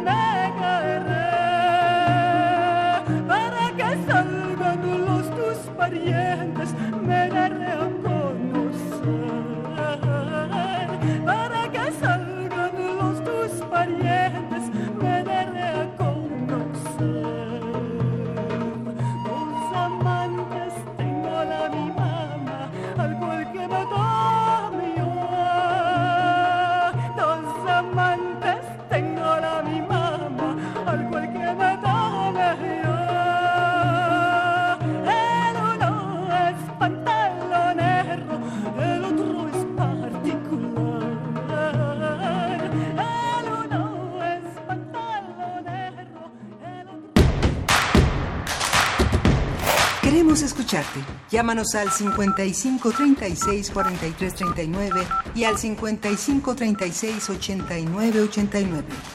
Primer movimiento. Hacemos comunidad. Y dentro de las nuevas secciones que hemos eh, implementado aquí en primer movimiento desde la semana pasada, está una dedicada a los derechos humanos y uno de los colaboradores que agradecemos mucho haya aceptado esta invitación es precisamente Jacobo Dayan. Él es coordinador académico de la Cátedra Nelson Mandela de Derechos Humanos de las, en las Artes de esta universidad y te damos la bienvenida. Jacobo Dayan, muchas gracias por aceptar esta invitación. Buenos días. ¿Qué tal, Berenice? Buenos días. ¿Cómo estás? Bien, muchas gracias. Pues, pues bueno, y, e inicias, aperturas esta sección de derechos humanos con los saldos de la Caminata por la Paz. Eh, dimos un seguimiento contigo cuando fue la oportunidad, cuando se llevó a cabo esta caminata, y también nos hablas eh, en esta ocasión de los detalles de la agenda que no han sido atendidos. Cuéntanos, por favor, Jacob Dayan. Pues sí, ¿qué tal, Miguel Ángel? También por ahí te escuché. Eh, la caminata se realizó y desgraciadamente la, la agenda o la discusión se centró en pues, la llegada al Zócalo y esta agresión con la que fuimos objeto por parte de algunos seguidores eh, de, Morena, pero se, se difuminó la discusión sobre el contenido de la agenda, sobre lo sustancial de, para lo cual se caminó. Incluso Andrés Manuel al día siguiente pues abandonó la discusión de fondo y se centró en generalidades y a partir de la de la caminata que terminó ya hace pues, como 10 días, el domingo antepasado, antepasado ya, eh, no hemos recibido ninguna llamada o ninguna comunicación por parte del gobierno, por parte del Senado, ninguno de los redactores de los documentos se puso en contacto y parece que pues, pasó y ahí quedó. Y creo que la discusión tendríamos que continuarla, es decir, hay una agenda central en el país que tiene que ver con la violencia y la impunidad, que hemos estado discutiendo por más de dos sexenios, enfocándonos en qué tipo de fuerza necesitamos para acabar con la violencia. Y nada más repasemos los años del, de la época de Calderón o de Peña o el inicio de este gobierno en las discusiones que se hacían sobre qué tipo de policías, que si la policía federal sí, que si la no, que si el ejército sale a las calles. Luego pasamos por la discusión de si la ley de seguridad interior, que el mando único, no sé si recuerdan todas estas discusiones que tuvimos por años en el país empezando el gobierno de Andrés Manuel, que la Guardia Nacional, que si va a ser civil o si va a ser militar. Es decir, hemos estado discutiendo cómo acabar con la violencia como si el único elemento fuera el uso de la fuerza. Y desde hace muchos años, pues muchas organizaciones, colectivos han estado poniendo el dedo en el renglón de que no hay manera de acabar con la violencia. En una parte, como dice Andrés Manuel, atacando las, las causas eh, profundas de un tipo de violencia que tiene que ver con la desigualdad. No todas las violencias en México están ligadas a eso. Pero otro asunto es el tema de la impunidad. Y la impunidad, nadie le quiere entrar. A los temas de justicia, pues la pregunta es si Andrés Manuel ha estado diciendo que necesita un año más para, para acabar con la seguridad, con el uso de la Guardia Nacional. La pregunta es qué estamos haciendo en temas de impunidad. Y no estamos haciendo absolutamente nada porque las instituciones, las fiscalías de todo el país están colapsadas.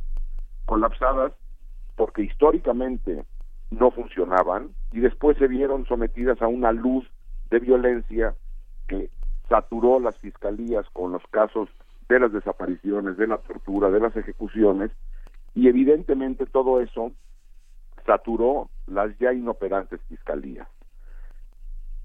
empieza a haber una discusión sobre cómo había que reformar las fiscalías del país. Pero eso nos va a llevar años, 15, 20, 25 años en reformar y, dar las capacidades a las fiscalías. La pregunta es qué tenemos que hacer en el Inter, en que las instituciones ordinarias se pueden hacer cargo de la, de la justicia, por ejemplo, en el país.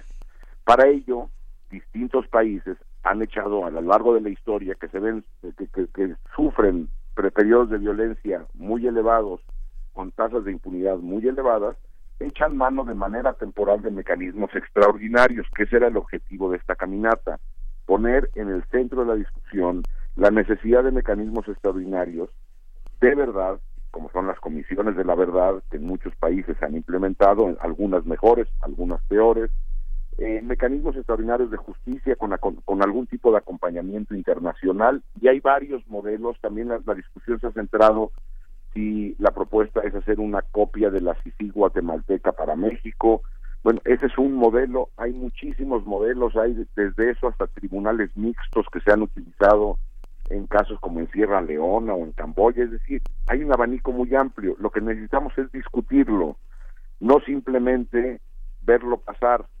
Y el otro tema es el tema de las reparaciones.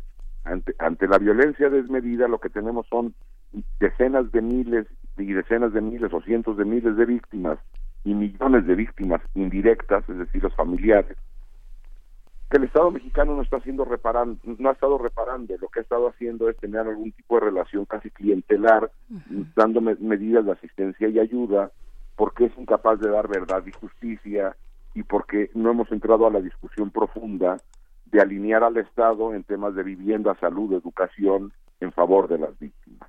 Entonces, todo esto es lo que se puso en la mesa y a partir de entonces pues la discusión de, menos de parte del gobierno y del Congreso ha estado en cualquier otro lado es por ello que pues los convocantes a esta caminata y muchos de los redactores de la propuesta de las propuestas que por cierto están en línea se pueden consultar en la página del Movimiento por la Paz con Justicia y Dignidad eh, llamamos el pasado martes en el Centro Cultural Universitario Tlatelolco a socializar y hacer una discusión pública, si no quiere el Estado hacerlo, pues hagámoslo desde sociedad civil, que universidades, organizaciones de derechos humanos, colectivos, se sumen a esta discusión, que los medios de comunicación se sumen a esta discusión de los temas centrales de la agenda que tienen que ver con la pacificación del país, con la impunidad del país, que si no la discutimos evidentemente no se va a resolver. Vemos las iniciativas que se quieren aprobar en el Congreso en este periodo.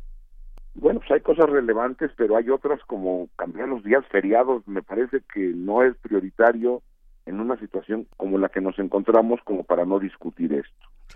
Entonces, ahí hay un llamado, de, un llamado a socializar y discutir estas propuestas que no hay otra alternativa a partir de las experiencias internacionales para tratar de salir de esta espiral de violencia. La violencia no se acaba con violencia, se acaba con Estado.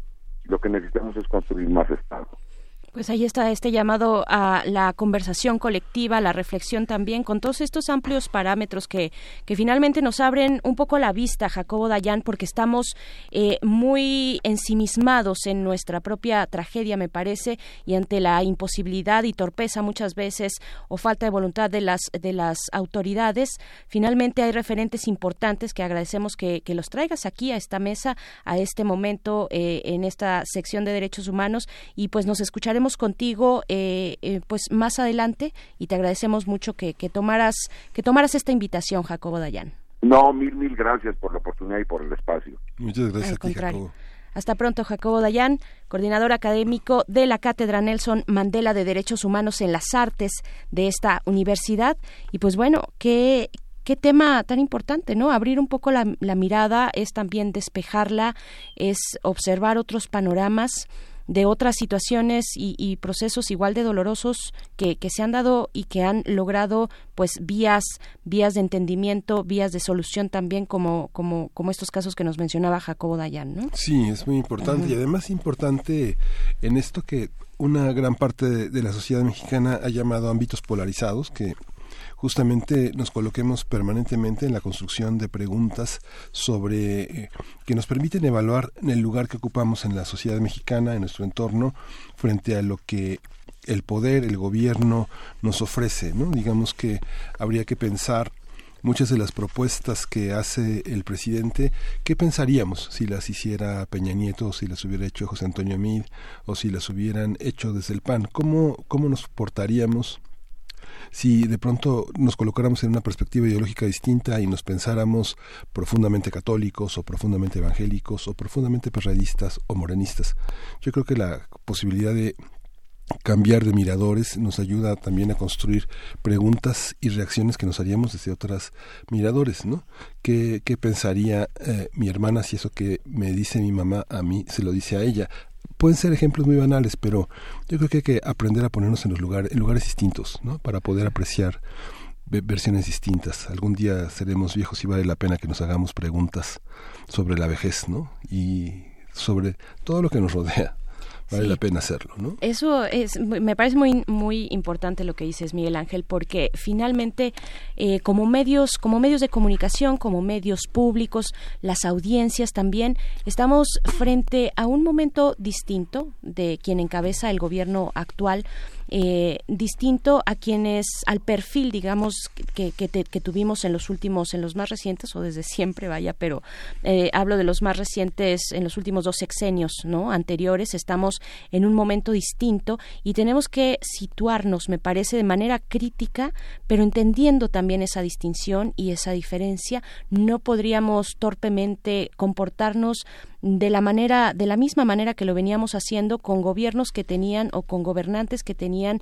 tras de sí señalamientos muy graves de violaciones a derechos humanos eh, eh, em, y por supuesto eh, todo esto toda esta cuestión de la violencia de la mal llamada guerra contra el narcotráfico que cae sobre los hombros de Felipe Calderón y de un equipo que bueno ahora estamos viendo el caso de García Luna. En fin estamos en un momento distinto. No significa dejar de ser críticos pero significa entender también ese momento que no es fácil y creo que lo vamos poco a poco y ojalá estemos en ese camino entendiendo como audiencias que vaya como ciudadanos como ciudadanas desde los medios de comunicación también desde este espacio propio donde hacemos una reflexión constante todos los días de cómo entrar al micrófono para eh, proyectar precisamente esa esa dificultad pero esa posibilidad también de diálogo no eh, eh, pues bueno nos quedamos con esto que nos comentaba Jacobo Dayan y también antes con la mesa de los mundos posibles algo que decía el doctor Alberto Betancourt eh, que a mí me movió, la verdad, y aquí se los comparto rápidamente. Él decía, eh, eh, un poco reseñando a Walter Benjamin,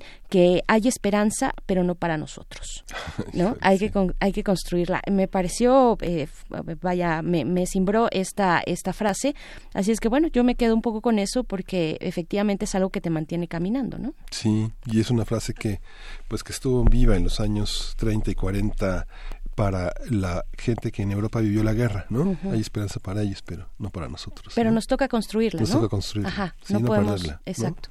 Exacto, eso es, eh, de verdad me pareció una reflexión importante. Hay muchos comentarios en nuestras redes sociales. Estamos a punto de despedirnos, pero no que no quiero dejarlos pasar. Nos dice por acá Fernando Valadez, he estado tres veces en Israel y tres veces en Palestina, en la comunidad de Nave Shalom eh, Wahal al Shalom, Shalom ah, lo pronuncié pésimo, pero ahí está tu tweet, Fernando, discúlpame, en donde conviven israelíes y palestinos hermanados, eh, hermanamos las luchas contra el muro allá y el muro aquí, dice el repudio total al gobierno de Israel, en fin, eh, también mm, nos dice por aquí, es que bueno, en esta participación que ahora tuvimos en la poesía necesaria con nuestro querido Benito Taibo, pues bueno, por supuesto que aplaudieron eh, todos aquellos seguidores, lectores, personas cercanas al trabajo y, pues digamos a esta eh, pues a, este legado también que ha dejado aquí Benito Taibo en estos micrófonos y a través de sus letras, pues bueno, aplaudido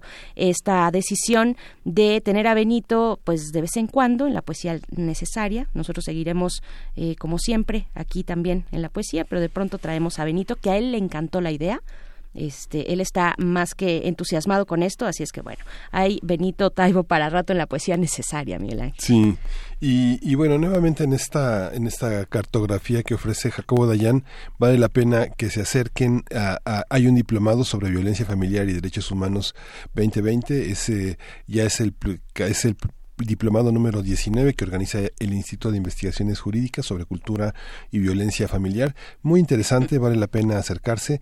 Ah, hay eh, descuentos para quien es de la UNAM, pero bueno, vale la pena que todas las personas activistas, defensores de derechos humanos, abogados, defensores de oficio tengan la oportunidad de tener este diplomado que bueno va, va, a arrancar en marzo y vale la pena como asomarse a la caseta de la UNAM donde está toda la información o a la página del Instituto de Investigaciones Jurídicas donde se puede hacer esta esta esta visión de esta oportunidad de estudiar durante unos meses este tema.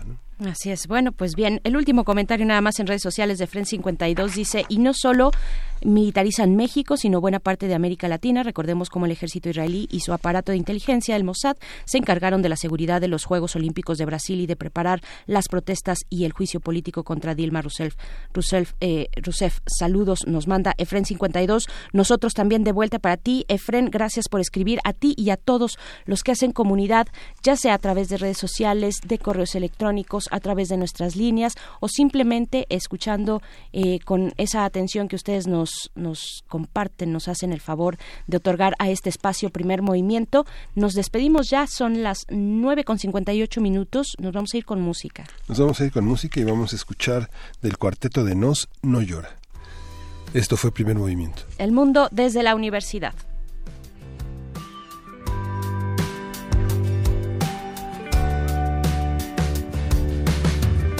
La nena quiera caminar, se echa a andar y se caiga al tropezar. Se tiene que levantar porque así mejora. La nena sigue avanzando, la nena no llora. Cuando en el jardín otro chiquilín le saque un juguete, la empuje, le tire del pelo y la apriete. Y ella no interprete esa actitud invasora. La nena se defiende, la nena no llora. Cuando se rían de ella por no actuar igual que otra gente, por pensar diferente y ser abierta de mente esos desprecian lo que ella valora. La nena los ignora, la nena no llora. No sé irán al viento estas palabras, pero yo he escuchado al viento hablar. Cuando no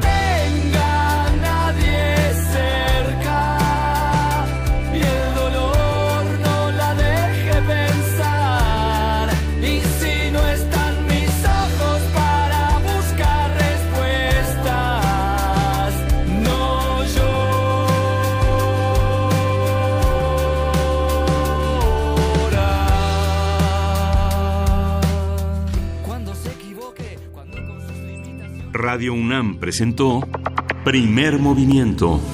El mundo desde la universidad.